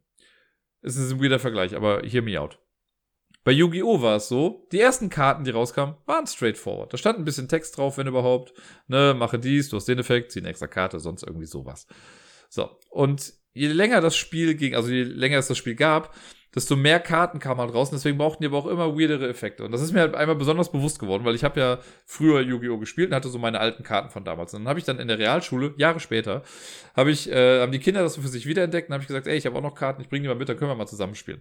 Sondern habe ich die Karten von den Kindern gesehen. Ey, da brauchtest du stellenweise eine Lupe, um zu sehen, was auf den Karten drauf stand, weil da so viel Text war und die Effekte so durcheinander waren und keine Ahnung was. Und so ähnlich geht's mir bei Dominion auch. Ich fand das Basisspiel fand ich cool, so die ersten zwei, drei Erweiterungen, ja, okay, auch noch in Ordnung. Aber mittlerweile sind da so viele Sachen dann doch noch wieder mit dabei. Und klar kann man sagen, ey, das hat doch super, super großen Wiederspielwert. Aber mal ganz ehrlich, wann spielt man denn mal bitte mit all den Sachen? Ne, also, vor allen Dingen, also wenn du eine Box hast, in der alles drin ist, okay. Aber die hatten es jetzt wirklich, weil das die Inlays halt auch so hergeben, dass du von jeder Erweiterung einfach auch nur die Karten dieser Erweiterung dann da drin hast. Angenommen, du möchtest jetzt ein Spiel spielen mit irgendwie fünf Karten aus dem Basisset oder ne, dann irgendwie drei aus Seaside und zwei aus Intrige und eins aus Menagerie, musst du halt irgendwie vier Boxen aufmachen und die Sachen dann da rausholen. Äh, und dann hat ja noch, gibt's auch hier die Sonderregel und da dann noch was. Da musst du auch wieder in verschiedenen Regelbüchern gucken. So ein kleines bisschen halt auch wie bei Legendary, ne? Ich bin ja immer noch Matthias super dankbar, dass er mir mal zum Geburtstag so eine äh, einlaminierte Übersicht gemacht hat mit all diesen Special Effects, die es mittlerweile gibt bei Legendary, wo man so mal kurz nachgucken kann, weil es das halt auch sonst nicht gebündelt gibt. Und das bräuchte Dominion auch auf jeden Fall, ne? Weil wir dann heute, also heute war es ja gut, dass wir nur mit den Menageriekarten gespielt haben. Aber selbst da mussten wir stellenweise ein bisschen nachgucken und dann gibt's halt zum Beispiel die Reaktionskarten. Die kannte äh, Till, mit dem ich dann gespielt habe, der kannte die nur, das heißt, er kannte sie nur, aber der kannte die, dass sie auf eine bestimmte Art und Weise äh, gespielt werden und er hatte theoretisch auch damit recht, aber das hatte mit dem Kartentext, der da drauf steht, hat das einfach nicht funktioniert. Und dann habe ich halt später in den Regeln gesehen, ah, hier die Karten, die hier drin sind, die funktionieren halt ein bisschen anders. Ne? Deswegen haben die einen anderen Text und haben andere Auslöser als sonst. Und ah, ich finde, das hemmt halt so ein bisschen den Spielfluss. Das finde ich halt sehr schade. Und das hatte man mit den ersten Dominion-Karten nicht. Mit dem ersten Dominion-Set, was es gibt, ne, such dir 10 Random-Karten aus, das passt irgendwie alles zusammen. Und das Set, was wir da hatten, was sogar äh, empfohlen wird quasi im Regelwerk von Menagerie, das, das war, das war nix. Das hat nicht so gezündet irgendwie. Und äh, klar, jetzt könnte man sagen, gut, Dirk, du hast verloren, deswegen sagst du das vielleicht. Und ja, das spielt vielleicht mit dazu. Äh, aber die anderen beiden, die wesentlich mehr Punkte hatten als ich, haben das auch gesagt. Die haben auch gesagt, dass das jetzt nicht so das coolste Set war. Weil da auch stellenweise einfach Karten dabei waren, die wir komplett außer Acht gelassen haben. Die waren so null interessant. Und ich finde, wenn du, wenn du schon zehn Karten hast und wenn so ein Set vorgeschlagen wird, dann sollten das schon Karten sein, die man gut vielleicht in Kombination miteinander irgendwie auch spielen kann. Und bei ein paar Karten habe ich auch einfach schon gar keine Lust gehabt, mir das genau durchzulesen, weil da auch so viel Text irgendwie drauf stand, wo ich dachte, nee, komm, dann nehme ich lieber was, was mir zwei Aktionen und einen Kauf gibt oder so, weil dann weiß ich wenigstens, was ich habe und dann ist gut. Ansonsten, äh, ich halte Dominion ja immer noch auch recht hoch so und sage mir immer so, ja, das hat halt viel gemacht für unsere, äh, für, für den ganzen Deckbuilding-Kram. Das habe ich ja eben gesagt bei Diceforge, ne? Das hatte ich ja gehofft, dass Diceforge sowas wird wie Dominion für Deckbuilding. Ähm, es gibt mittlerweile viel bessere Deckbuilding-Spiele als Dominion, aber trotzdem, ne, don't forget the classics. Äh, Dominion kann man schon immer mal wieder spielen, aber ich glaube, wenn ich es nochmal spielen wollen würde, dann vielleicht mal nur mit den Basiskarten. Nur mit denen, um mal zu gucken, wie simpel das Spiel doch einst war. Kaum zu glauben, aber wahr. Nach etwas mehr als 100 Minuten sind wir dann noch beim letzten Spiel, das ich letzte Woche gespielt habe. Und das ist ein äh, Print-and-Play-Spiel. Also man kann es sich quasi einfach runterladen. Man kann es sich aber auch relativ selbst, äh, einfach selbst basteln. Es handelt sich um 5x15 von Friedemann Friese. Der Herr hat ja ein Fable dafür, Spiele rauszubringen, die mit seinem Anfangsbuchstaben anfangen. Und 5x15 ist ein Solo-Puzzle-Spiel, oder Knobelspiel könnte man es schon fast sagen. Äh, ich habe das hier einmal gemacht mit Pokerchips, habe ich mir das selber gebastelt. Hab dann aber gesehen, dass es auf Boardgame Geek eine HTML-Variante davon gibt. Und das kann ich jedem empfehlen, weil man das auch super gut am Handy spielen kann. Also ich habe es einmal physisch gespielt und den Rest habe ich jetzt nur noch dann am Handy gemacht, weil es einfach vom Setup her ein bisschen simpler ist. Äh, guckt einfach bei Boardgame Geek oder wenn ihr es nicht findet, fragt mich, dann schicke ich euch das. Vielleicht lade ich es auch in Discord oder so. Aber funktioniert auf jeden Fall mega gut. 5x15, wie gesagt, ein Solo-Knobelspiel. Äh, man braucht dafür theoretisch 5 mal 15 Karten. Wer hätte es gedacht? Mit den Werten von 1 bis 15. Na, also es gibt so, solche jetzt, äh, bei der App ist es so, du hast dann die gelben Karten von 1 bis 15, die roten Karten von 1 bis 15 und so weiter und so fort mit fünf Farben. Die Karten werden am Anfang alle gemischt, wild durcheinander gemischt und dann legt man auch 5 mal 5, also ein Raster aus mit 5 mal 15, ne? 15 Karten zur Seite, 5 runter. Und dann nimmt man davon, also so macht das zumindest in, macht man das in der App und ich finde die Idee eigentlich ganz gut, dann sucht man da die Einer-Karten raus also da, wo eine 1 drauf steht, die nimmt man raus, mischt die nochmal und legt die an den Anfang dieses Rasters, also ganz nach links. So, und so hat man dann schon mal, die Einer sind äh, fest quasi, die kann man nicht mehr verschieben, die sind dann da und die geben dann quasi auch an, welche Reihe wirklich für welche Farbe dann gedacht ist. So hat man ein sehr bunt gemischtes Feld mit bunten Zahlen äh, und so ein paar Lücken drin, also fünf Lücken dann, weil man ja fünf Einser rausgenommen hat. So, wenn ich jetzt am Zug, oder was heißt, wenn ich am Zug bin, aber ähm, wenn man dann spielt, hat man immer genau eine Zugmöglichkeit im Prinzip und manchmal so eine alternative Zugmöglichkeit. Und zwar kann ich eine Lücke füllen. Ich kann eine Karte nehmen und kann die in eine Lücke reinnehmen. Ich kann aber nur eine Karte irgendwo wegnehmen und die in eine Lücke tun, wenn diese Karte in die Lücke passt. Und die Karte passt in die Lücke, wenn sie entweder um eins größer ist als die Karte, die dann zu ihrer Linken ist und die gleiche Farbe hat, oder um eins kleiner ist als die Karte zu dann ihrer Rechten und sie die gleiche Karte hat. Also wenn angenommen, ich habe jetzt, wenn ich es mal einfach machen möchte, gelbe 2, Lücke, rote 5. Dann kann ich in die Lücke entweder eine gelbe 3 packen, ne, weil gelbe 2, gelbe 3 ist direkt aufeinanderfolgend und hat die gleiche Farbe. Oder ich kann eine rote 4 reintun, weil rote 4, rote 5 dann da drin ist. So. Das versucht man dann und so füllt man dann immer die Lücken und versucht die Karten zu sortieren. Im Prinzip ist das Ganze einfach so ein, wie ein Algorithmus. Wahrscheinlich, man defragmentiert das Ganze so ein bisschen. Äh, so schiebt man dann die Karten hin und her und hofft, dass man das Ganze dann sortiert bekommt. Man gewinnt das Spiel, wenn man alle Reihen von 1 bis 15 sortiert hat. Es gibt noch eine alternative Zugmöglichkeit und das ähm, ist wie folgt. Auf dem einfachsten Level, man kann das nämlich auf drei Schwierigkeitsstufen spielen. Im einfachsten Level ist es so, wenn ich es schaffe, 13, 14, 15, die Karten in einer Farbe nebeneinander zu haben und rechts davon ist eine Lücke, dann kann ich diese drei Karten quasi einfach auch nach rechts schieben als Bündel. Ne? Normalerweise würde das ja nicht gehen, aber so kann man dann ein Bündel komplett nach rechts schieben. Das geht auch, wenn ich irgendwie schon 10 Karten habe. Also wenn, ich von 5 bis 15 alle Karten nebeneinander habe und dann ist da rechts noch Platz, kann ich dieses gesamte Paket nach rechts verschieben. Das ist halt ganz geil, weil die 15er müssen natürlich irgendwann ja ganz nach rechts, weil da ist halt das Ende. Und äh, deswegen ist das eine ganz coole Aktion. Der Schwierigkeitsgrad richtet sich äh, nach der Anzahl der Karten, die man braucht, um zu verschieben. Auf dem einfachsten Level, bei Level 1, braucht man halt drei Karten, also 13, 14, 15, dann kann ich das verschieben. In Stufe 2 brauche ich schon vier Karten, das heißt, die 12 muss auch noch mit dabei sein. Auf dem höchsten Level, habt ihr euch jetzt vielleicht schon gedacht, braucht man fünf Karten, also auch noch die 11 dann mit dabei, um das Ganze zu verschieben. Ich habe das auf dem einfachen Modus jetzt ein paar Mal gespielt und da dann auch recht häufig gewonnen. Auf dem mittleren Modus habe ich jetzt einmal gewonnen äh, aber auch schon zwei, dreimal verloren. Und äh, auf dem höchsten Modus habe ich es bisher noch nicht geschafft. das, äh, man meint, das ist nur eine Kleinigkeit, ne, dass man fünf Karten jetzt zum Verschieben braucht. Aber ich habe es bisher einfach ums Verrecken noch nicht schaffen können, auf dem höchsten Level zu gewinnen. Klar ist da auch ein bisschen Kartenglück dabei, ne, weil manchmal liegen die Karten vielleicht auch scheiße. Aber ich habe es jetzt schon ein paar Mal blöderweise geschafft, mich in so eine Situation zu buxieren, wo ich nicht mehr tauschen konnte. Also wo ich irgendwie so ein bisschen festhing. Weil das ist immer dumm, wenn du eine Karte, also eine 15 irgendwo in der Mitte hast und daneben ist dann rechts eine Lücke. Weil da kannst du halt zumindest von der 15 ausgehend ja keine Karte mehr hinspielen, weil höher als die 15 ist nichts. Das heißt, du musst bist dann auf das andere angewiesen. Wenn da aber irgendwie eine Karte ist, die dann irgendwo anders festhängt, weil du sie da nicht rausbekommst oder so, dann hast du halt ein kleines Problem. Und das äh, ist mega spannend. Mir macht das voll viel Spaß. Das ist ein guter Hirnzwirbler und eine super Knobelei. Man braucht ein bisschen, um reinzukommen. Und ich kann nur noch mal empfehlen, diese äh, ja, HTML-Einbindung davon bei Boardgame Geek die äh, ist Gold wert dafür. Das macht echt Spaß, das einfach zu bedienen. Da tippt man einfach doppelt auf eine Zahl und sie springt auch theoretisch schon einfach dahin, wo sie hinspringen kann. Ist vielleicht sogar noch ein bisschen einfacher dann als das richtige Spiel, weil man halt auch, wenn ich auf eine Lücke gehe, kriege ich auch schon angezeigt, welche Karten da rein können. Äh, aber nichtsdestotrotz, egal ob jetzt physisch oder digital, 5x15 ist echt ein cooles Knobelspiel von Friedemann Friese.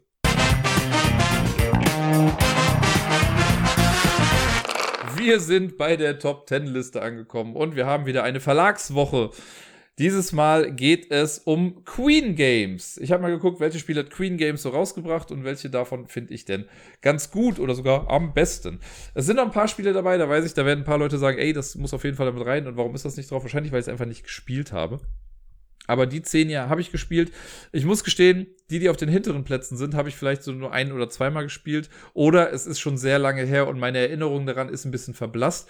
Ich gehe aber bei diesen Top Ten Listen ja meistens so nach Spielgefühl. Ne? Das, was ich halt gefühlt am besten fand, landet halt auch weiter vorne. Und wenn ich Spiele habe, die ich dann irgendwie sehe und mir denke, oh, das hat mir aber immer Spaß gemacht, wenn ich es gespielt habe, auch wenn ich jetzt die Regeln absolut nicht mehr wiedergeben kann, äh, seht es mir nach.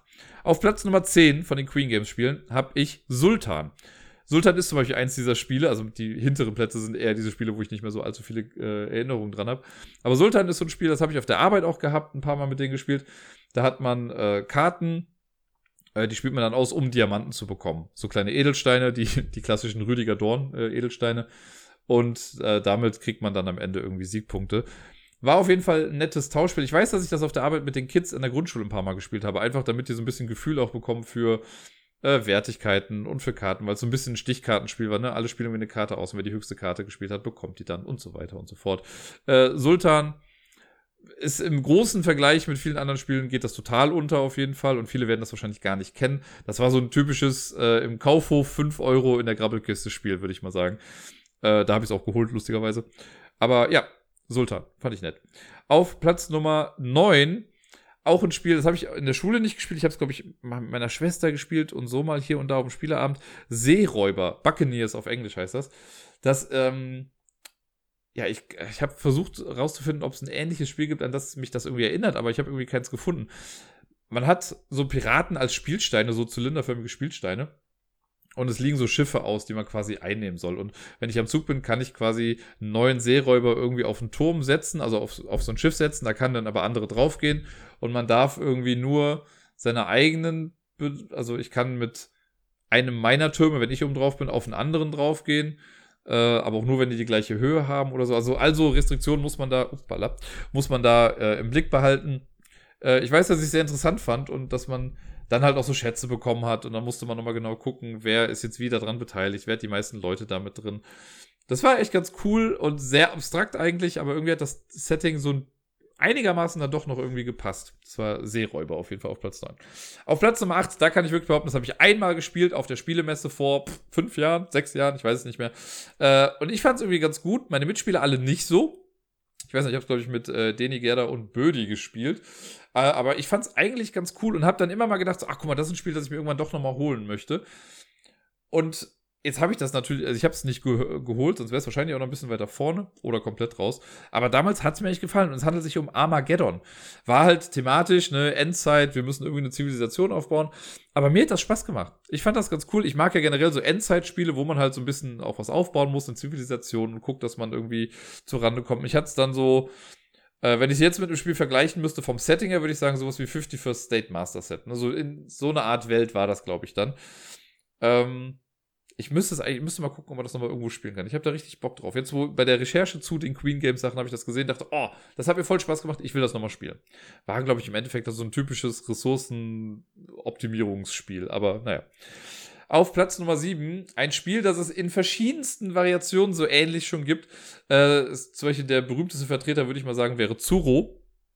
Zuro, also eine T-S-U-R-O äh, das Spiel, wo man mit den Drachen auf so Wegen entlang läuft. Und Metro ist so ein ähnliches Spiel. Ne? Da hat man auch so ein Raster und da kriegt man so Startbahnhöfe am Anfang. Man legt ein Plättchen aus und dann zieht man Züge da drauf und versucht Sachen miteinander zu verbinden. Und am Ende hat man so ein riesiges Schienennetzwerk, total wirr. Aber ähm, Deni hat das zu Hause und meistens, äh, wenn wir bei Deni oder wenn ich bei Deni bin, dann spielen wir das auch mal. Ich finde es immer ganz nett. Ich mag das total, so Spiele, wo sich so ein Schienenwirrwarr bildet. Egal, ob das jetzt diese Strecken bei Zoro sind oder hier bei Metro. Ich finde, das hat irgendwas Befriedigendes. Ich mag das sehr gern. Auf Platz Nummer 6 ein Kinderspiel von Queen Games und zwar Captain Silver. Captain Silver habe ich mal für die Arbeit geholt und habe das auch echt häufig auf der Arbeit dann gespielt mit den Kindern. Ich fand das mega gut, weil das wieder mit den Sinnen gespielt hat, so ein bisschen. Und hier mit dem Tastsinn. Es ist nämlich so, dass man so eine lange Bahn hat in der Mitte. Und da hat man dann so ein Schiff irgendwie drauf, äh, das man halt nach vorne bewegen möchte. Und das Ganze spielt man so ein bisschen in Echtzeit. Äh, und man hat einen Beutel. In dem Beutel sind verschiedene Plättchen drin, die alle eine andere Form haben. Ne? Ein Steuerrad, eine Flasche, ein Säbel und so. Das kann man halt alles erfüllen und das muss man halt auch. Denn sobald dann das Startsignal gegeben wird, äh, steckt man eine Hand in den Beutel, man greift dann ein Plättchen erstmal im Beutel, versucht dann rauszufinden, welches ist das, sagt das an und zieht es dann raus. Das heißt, ich gucke irgendwie Steuerrad und nimm es dann raus und sehe, äh, auf, dem, auf dem Board kann man halt immer nur das drauflegen, was direkt vor einem liegt gerade oder was gerade am weitesten vorne ist. Und da ähm, also man hat auch nicht mal ein Schiff, die Schiffe sind woanders. Aber man hat ja diese Bahn und man kann immer nur an das Vorderste dranlegen. Das heißt, wenn jetzt irgendwie eine Bahn gerade so ausliegt und man braucht gerade das Fernglas oder so, dann versuchen halt alle vielleicht das Fernglas rauszufinden. Das muss man halt erstmal erfüllen. Wenn man das hat, legt man das drauf und dann kann das nächste gelegt werden. Und so guckt man halt irgendwie, dass man schnell nach vorne kommt. Äh, und wenn eine Bahn, glaube ich, komplett durch ist, dann gibt es dafür verschiedene Punkte. Und dann kommt man nämlich zu den Schiffen und die gehen dann immer so im Kreis für bestimmte Felder. Und dann kriegt man Punkte oder ich glaube nochmal so kleine Kärtchen, irgendwie Schatzkarten und das Ganze machen, glaube ich, dreimal wer dann die meisten Punkte hat, am Ende gewinnt. Aber dieses Hauptgimmick ist halt einfach dieser Beutel mit diesen Sachen, die man dann fühlen kann. Und ich fand das voll cool.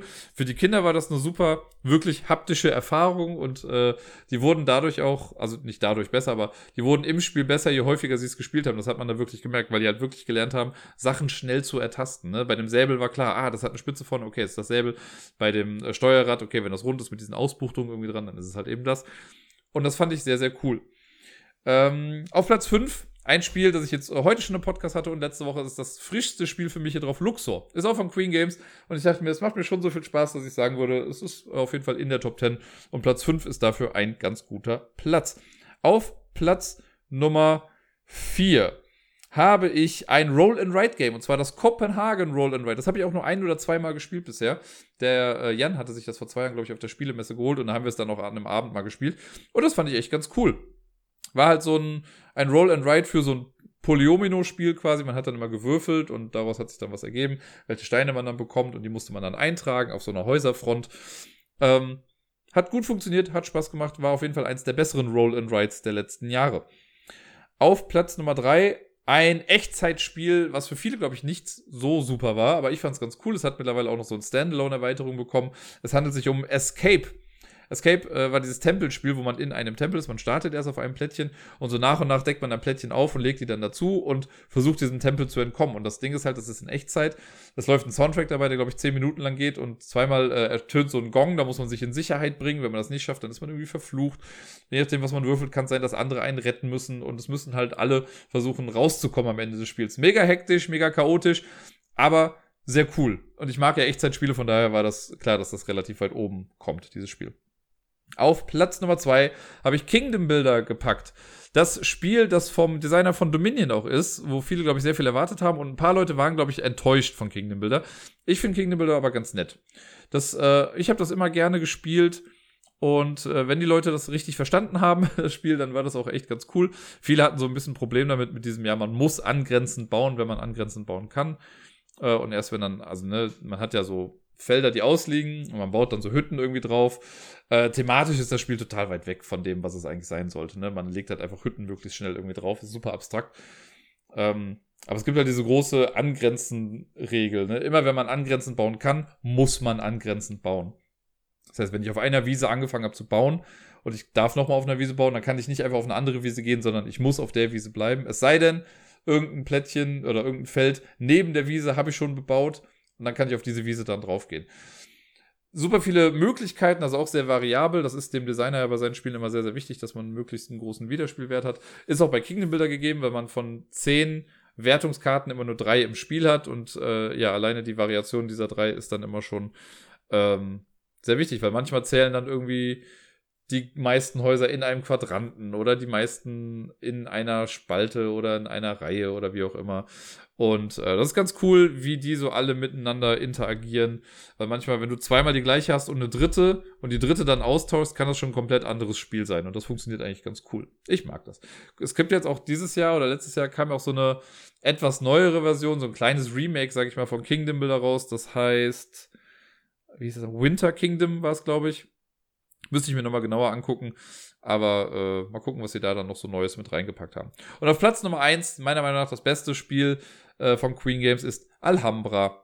Das äh, schöne Spiel, wo man so eine kleine Palastanlage vor sich baut, also eine Alhambra quasi. Und da geht es viel um Mehrheitenwertung und um, äh, ja nicht bieten, aber man hat ja so Geldkarten auf der Hand und damit möchte man Sachen kaufen. Und wenn man genau bezahlt, dann ist man nochmal dran und es gibt kein Wechselgeld und also Döns. Äh, ich gehe jetzt gar nicht zu sehr ins Detail, aber Alhambra habe ich schon seit Ewigkeiten, also immer mal wieder gespielt. Meine Schwester hatte das damals. Äh, ist auch immer lustig, dass der, äh, die AI heißt auch Dirk. Und äh, der Autor ja auch. Und deswegen äh, wurde ich da, ich wurde in der Tat schon mal ein paar Mal drauf angesprochen. So, hey, wusstest du, dass der auch Dirk heißt? Weil Alhambra ist wirklich so ein Spiel, ich glaube, viele Leute kennen das. Und wenn die das halt dann aber so durchgelesen haben, dann wissen sie, ach, guck mal, Dirk ist ja direkt nochmal da im Spiel mit drin. Und deswegen können auch äh, Leute, die das zu zweit spielen, dann mit Dirk spielen. Ist ja auch ganz lustig. Das heißt, ich bin immer mit am Tisch. Und das waren sie, meine Top 10 Spiele von Queen Games.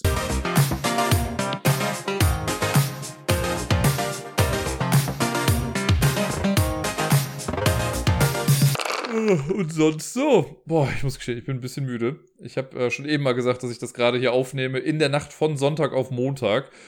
Ähm, ja, der Grund dafür relativ einfach eigentlich, weil hier in der Wohnung ja ein bisschen was passiert. Letzte Woche Montag haben sie ja hier angefangen, schon ein bisschen was äh, rumzureißen, rauszureißen. Am Dienstag ging es dann noch mal ein bisschen weiter. Mittwoch war nichts los und am Donnerstag kam dann noch mal einer. Ist jetzt gerade so, dass halt die Wanne ist ja schon länger draußen.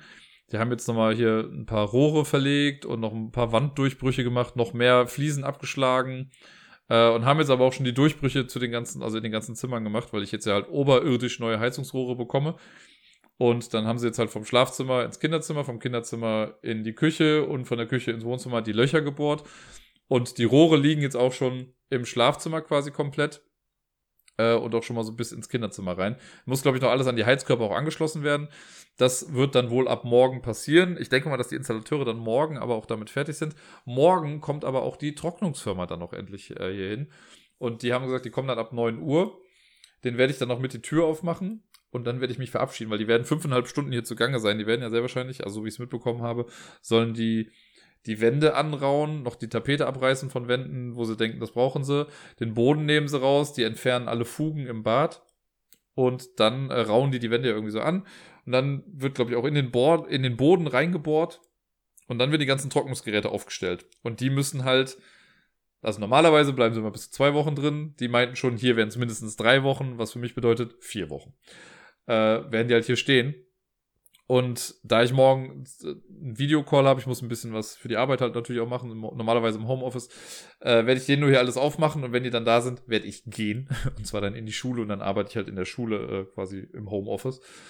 Äh, ist auch eigentlich ganz gut, weil äh, ich habe das letztens gemerkt, war letzte Woche Donnerstag, war ich auch einmal da, äh, weil hier halt so ein bisschen rumgewerkelt wurde und da bin ich schon effizienter. Ne? Also ich mache zwar auch die Arbeit, die ansteht, aber alles in allem komme ich schneller voran, wenn ich wirklich vor Ort in der Schule bin, weil ich mich da nicht so leicht ablenken lassen kann. Ne? Hier zu Hause ist noch so, ach komm, ich klicke nochmal kurz auf dieses Video und gucke mir das an. Oder ach guck mal, der Kühlschrank ist doch heute ein bisschen interessanter als sonst. Und das habe ich auf der Arbeit halt eben nicht. Da bin ich ein bisschen fokussierter. Ja, und dann mal schauen, wie es dann mit der Wohnung wird. Ich habe ein bisschen, ja, Angst ist jetzt das falsche Wort, ne? Aber ich bin sehr gespannt, wie das mit diesen Trocknungsgeräten wird. Keine Ahnung, ob die dann nachts auch alle laufen müssen. Wie laut sind die? Wie viele Geräte habe ich dann hier?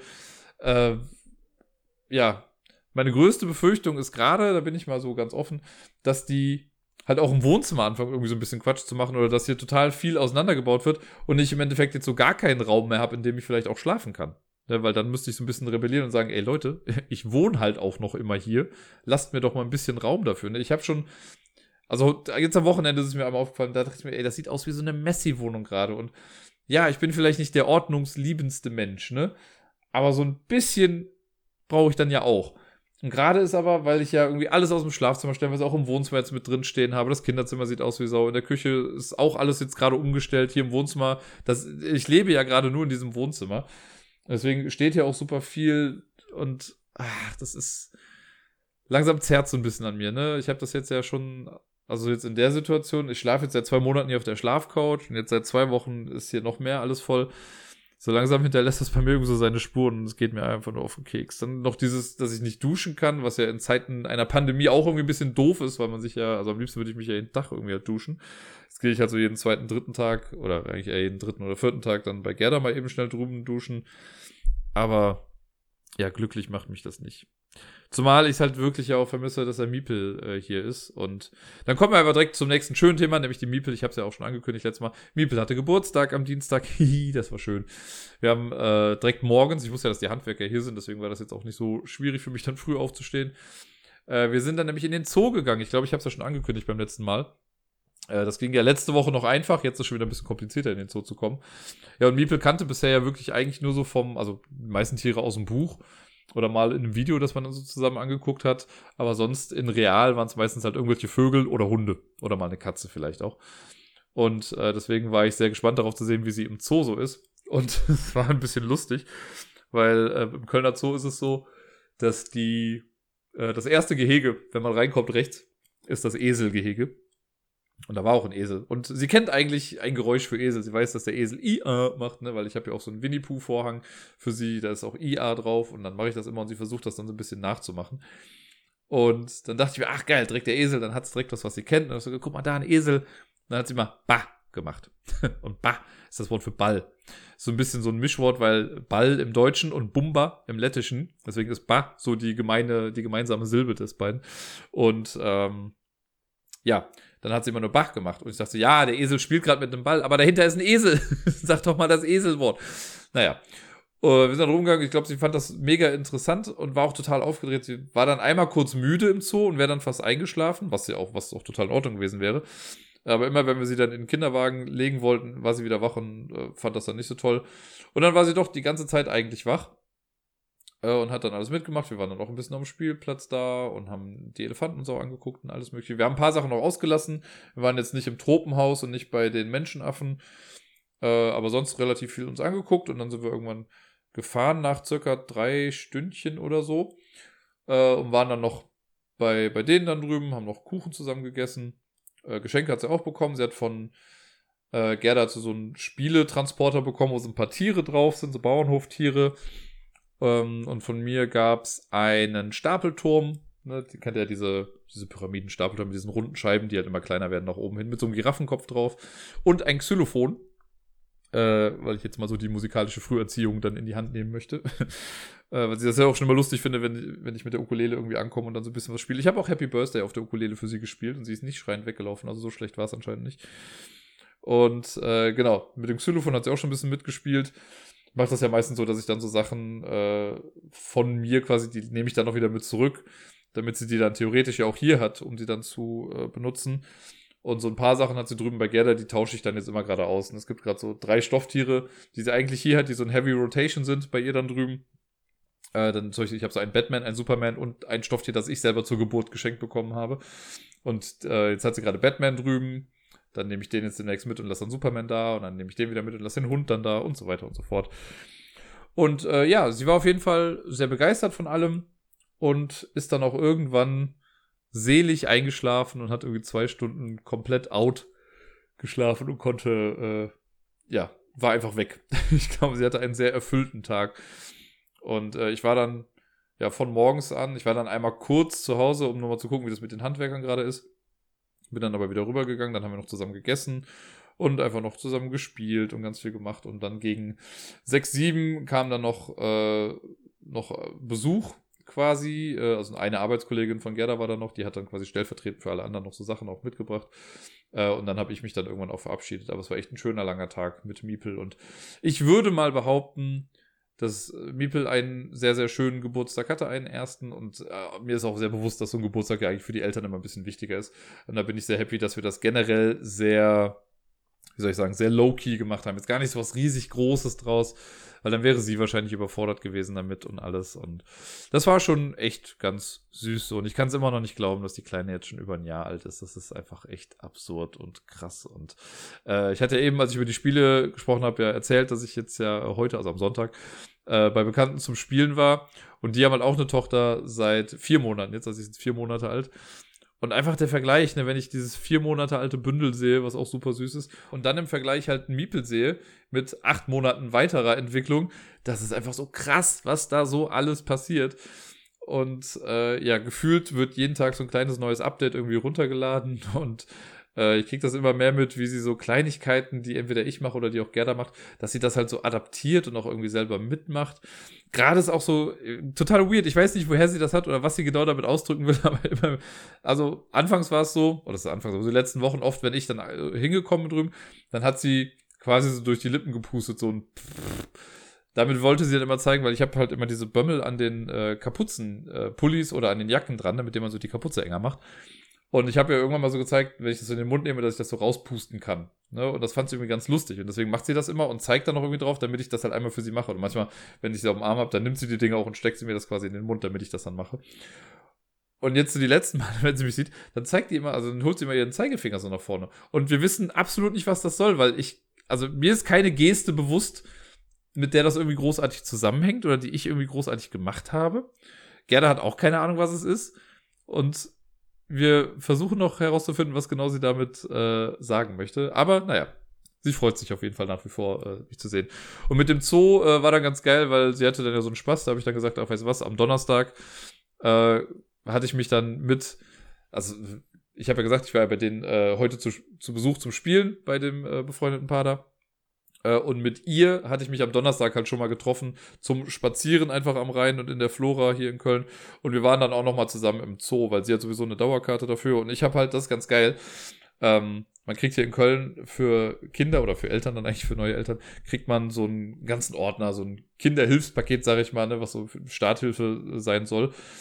Und da gibt's halt auch vom Zoo so ein Schnupper-Abo. Und ich habe das erst, äh, ich fand das Wording so ein bisschen weird, weil da stand halt drauf, ja, mit diesem Schnupper-Abo kommen Eltern ein halbes Jahr lang ermäßigt in den Zoo. Da hatte ich halt geguckt auf der Homepage äh, und da stand halt ja der ermäßigte Preis, das sind 8,50 Euro. Normalerweise kostet der Eintritt mittlerweile 20 Euro für den Zoo. Und da dachte ich mir, okay, 20 Euro oder 8,50 Euro ist schon ein großer Unterschied. Äh, darf halt nur einen Elternteil machen, aber ich hatte mit Gerda darüber gesprochen, dass ich das dann halt mache. Und äh, habe das dann alles ausgefüllt und abgegeben. Und dann meinte ich halt so, ja, dann würden wir gerne zweimal und sie dann halt in den Zoo. Äh, und dann meinte ich ja, einmal ermäßigt und einmal normal. Und dann guckte er so, haben Sie noch einen Erwachsenen dabei? ich so, nein, aber ich komme doch nur ermäßigt rein. Und er, nee, nee, mit diesem Schnupper-Abo kommen Sie umsonst rein. Geil. Das heißt, ich komme jetzt ein halbes Jahr lang umsonst in den Zoo. Und deswegen bin ich dann am Donnerstag direkt nochmal mit ihr in den Zoo gegangen. Äh, da hat sie dann noch direkt ein bisschen mehr Sachen noch bewusster mitbekommen. Und äh, ja, ich habe jetzt auf jeden Fall vor, häufiger mit ihr in den Zoo zu gehen, einfach um das jetzt mal ein bisschen auszunutzen, dass ich da halt auch umsonst reinkomme. Und sie kommt sowieso bis zu ihrem dritten Lebensjahr umsonst rein. Ist äh, sehr, sehr cool auf jeden Fall. Und ja, man muss, man muss sich halt nur tagesaktuelle Reservierungsdinger dann holen. Also kann man auf der Homepage machen. Das ist aber kein Hexenwerk. Das größere Problem ist gerade, dass es jetzt in Köln dann doch wieder verschärft wurde und man braucht immer einen tagesaktuellen negativen Test, um in den Zoo zu kommen. Das ist dann noch so eine kleine Hürde, aber jetzt auch nichts großartig Dramatisches, wenn man da irgendwie einen Termin hat oder ich weiß, am Hauptbahnhof in der Apotheke kann man das auch schnell machen. Ähm, dann passt das schon. Also, ne, das sollte mich jetzt nicht davon abhalten, mit dem Miepel in den Zoo nochmal irgendwie zu gehen. Ja, war, was das angeht, auf jeden Fall eine äh, schöne, schöne Woche. Der Samstag war ein bisschen weird, weil am Samstag hatte ich komplett äh, Miepel frei. Hab sie am Freitag noch gesehen. Ähm, da war ich zwar auch viel unterwegs, also ich hatte viel zu tun, aber wir waren abends, ist ja noch Badetag immer bei uns dann am Freitag. Und am Samstag war es nämlich so, dass Gerda dann mit ihr auch zu einer Bekannten gefahren ist und da auch übernachtet hat, weil die hat auch ein Kind so und das ist ja so ein bisschen das, was ich so schade finde jetzt in der ganzen Zeit, dass Miepel ja so fröhlich sie auch aufwächst und so sehr sie uns ja auch liebt, aber sie hat halt echt wenig Kontakt zu anderen Kindern, zu anderen Menschen irgendwie, ne? Und irgend, also klar, das wird sie wahrscheinlich auch alles irgendwann aufholen, so, aber das fehlt halt gerade. Und äh, deswegen ist es immer ganz gut, wenn man dann ja doch mal vielleicht sowas arrangieren kann, dass sie dann doch andere Kinder kennenlernen. Ich habe das am Donnerstag schon äh, auch ge gemerkt, dass sie sehr interessiert war an dem vier Monate alten Kind, was dann mit dabei war. Das konnte jetzt halt natürlich noch nicht so viel, aber sie hat dann schon immer so ein bisschen dahin geguckt und hat, glaube ich, auch realisiert, aha, guck mal, kleiner als ich. Und äh, jetzt am Wochenende, wo die weg waren, die hatten halt auch wie ein Kind, das war, glaube ich, anderthalb Jahre alt. Und das ist ja auch so ein bisschen, dann sieht man mal, was die anderen Kinder alle machen. Und ja, ich glaube, das ist ganz gut. Und ja, aber da die halt dann den Tag über weg waren, hatte ich halt mal komplett miepelfrei. Und dann denkt man sich so ganz romantisch, ha, ich werde alles machen, wofür ich sonst nicht so viel Zeit habe dann. Ja, ich habe gefühlt die Hälfte des Tages verschlafen und YouTube-Videos geguckt. Aber es war einfach mal so ein Mietag, wo ich mich um nichts irgendwie großartig kümmern musste und es war einfach echt gut. Gut, es war noch ein bisschen was für Lampelusa, was ich machen musste, aber äh, abgesehen davon war es ein recht entspannter Tag dann. Ich habe letzte Woche, habe ich vergessen, über was zu sprechen. Äh, einfach nur ganz kurz, das war so ein kleiner, ein kleiner Filmtipp. Ich habe nämlich äh, den Film Orbiter 9 geschaut. Auf Amazon Prime konnte man sich, glaube ich, für einen Euro oder so ausleihen dann da. Und den fand ich echt ganz cool. Äh, ich möchte gar nicht zu viel vorwegnehmen. Es äh, ist quasi, es ist ein Science-Fiction-Film und es geht um eine junge Dame, die auf einem, äh, ja, ich sag mal, Raumschiff, so eine Raumfähre oder sowas, äh, Orbiter 9 eben, die ist da die einzige Überlebende und mehr möchte ich dazu auch eigentlich gar nicht sagen. Es gibt natürlich viele Filme, die mit so einer Prämisse anfangen wie, ja, äh, Person X ist äh, einzig überlebende Person auf der Welt, auf dem Raumschiff, auf, keine Ahnung wo. Und äh, das ist hier keine Ausnahme. Aber der hat mich, also es gibt einen, es gibt einen Twist in dem Film, kann ich mal sagen. Und hier finde ich das so krass, weil dieser Twist nicht erst am Ende kommt, sondern relativ zu Beginn. Und das fand ich sehr interessant. Also mir hat der Film echt gefallen. Hat auch seine Schwächen hier und da. Aber wer da mal Bock drauf hat, irgendwie, das ist ein spanischer Film, das heißt, er hatte hier, also ist hier, glaube ich, auch gar nicht großartig rausgekommen. Aber der hat mir Spaß gemacht, den habe ich echt ganz gerne geguckt. Was ich auch ganz gerne geguckt habe, war diese Woche am Freitag, kam äh, die erste Folge von The Falcon and the Winter Soldier raus, die neue Marvel-Serie. Ich fand ja WandaVision, habe ich ja gesagt, WandaVision ist okay, ne, habe ich jetzt geguckt, ich habe so meine paar Kritikpunkte damit auch irgendwie gehabt, aber alles in allem war es in Ordnung. Mich hat mal irgendjemand gefragt, ich weiß gar nicht mehr, wer es war, ich glaube Tobi oder so, äh, von wegen, ob sich nur, ob sich Disney Plus lohnt. Nee, Tobi war es nicht. Irgendjemand auf Twitter war es, glaube ich. Aber ob, sich, äh, ob es sich lohnen würde, nur für WandaVision Disney Plus zu holen. Da würde ich Nein sagen. Aber das würde ich wahrscheinlich auch sagen, wenn jetzt jemand sagt, lohnt es sich für, nur für Brooklyn Nine-Nine Netflix zu holen. Auch das nicht, ne, weil würde ich jetzt nicht machen, aber soll ja jeder selbst wissen. Äh, jetzt kam aber Falcon and Winter Soldier raus und da würde ich fast sagen, ey, allein für diese Pilotfolge lohnt sich Disney Plus, weil meine Fresse, ich will gar nichts, also ich werde nichts über den Inhalt verraten, ne, aber alleine die ersten zehn Minuten, da saß ich hier und dachte mir so, bitte lass einfach die ganze Serie so sein. dann wäre ich glücklich, dann könnte ich zufrieden sterben, es wäre klasse. Hat mir richtig gut gefallen. Jetzt muss ich aber sagen, ich bin einfach ein großer Falcon-Fan und generell auch die Dynamik mit Winter Soldier und so in den ganzen Filmen fand ich immer schon mega gut. Und äh, Anthony Mackie, also der den Sam Wilson spielt, den Falcon, den finde ich einfach einen richtig guten Schauspieler. Äh, und die Rolle passt einfach so gut zu ihm. Und äh, ja, naja. Nun denn, ähm, also eine Pechsache hatte ich noch letzte Woche. Ich habe ja gerade so einen Lauf mit Sachen, die irgendwie nicht so gut laufen. Ich habe mein Handy repariert, so, das habe ich wiederbekommen, das war auch alles okay. Ähm, ich weiß gar nicht, wann es war, ob es am Mittwoch oder am Donnerstag war oder irgendwann. Aber auf jeden Fall, irgendwann habe ich mir was zu essen gemacht die Woche. Und ich glaube, es war am Dienstag. Und dann habe ich, ähm, ich habe halt eine Dunstabzugshaube da drüber, über meine, über meine Herdplatte und so. Und habe mir irgendwie Reis mit irgendwas gemacht. Und der Knopf der Dunstabzugshaube, der war schon was länger äh, etwas lockerer, aber immer noch drin. Und konnte ich auch anmachen. So, und dann habe ich mir was zu essen gemacht und habe den Topf dann von der Platte weggenommen, also die Herdplatte ausgemacht, habe das dann weggemacht, was weggeschüttet und habe dann den Reis in eine Schüssel gefüllt und so und guck auf die Herdplatte und dann lag da halt was Verkohltes.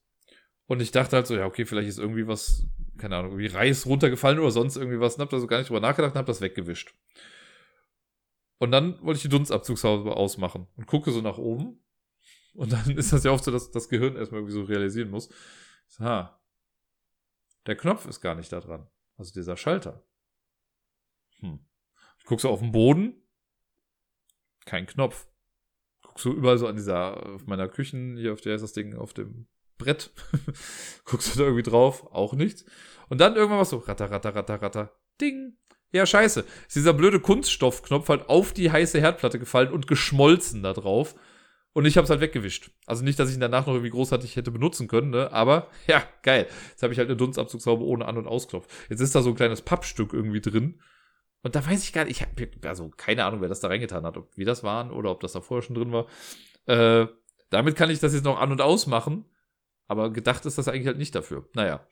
Ah, das war noch so ein bisschen ein kleiner Pechmoment letzte Woche. Aber ansonsten ist irgendwie fast alles äh, ganz okay gegangen. Jetzt äh, würde ich aber mal sagen, das sollte es dann gewesen sein für heute. Wir haben jetzt mittlerweile 2.33 Uhr. Ich muss ja morgen auch mal irgendwann wieder aufstehen. Deswegen wünsche ich euch allen eine wunderschöne Woche. Äh, bleibt frisch, bleibt gesund, spielt viel und bis dann.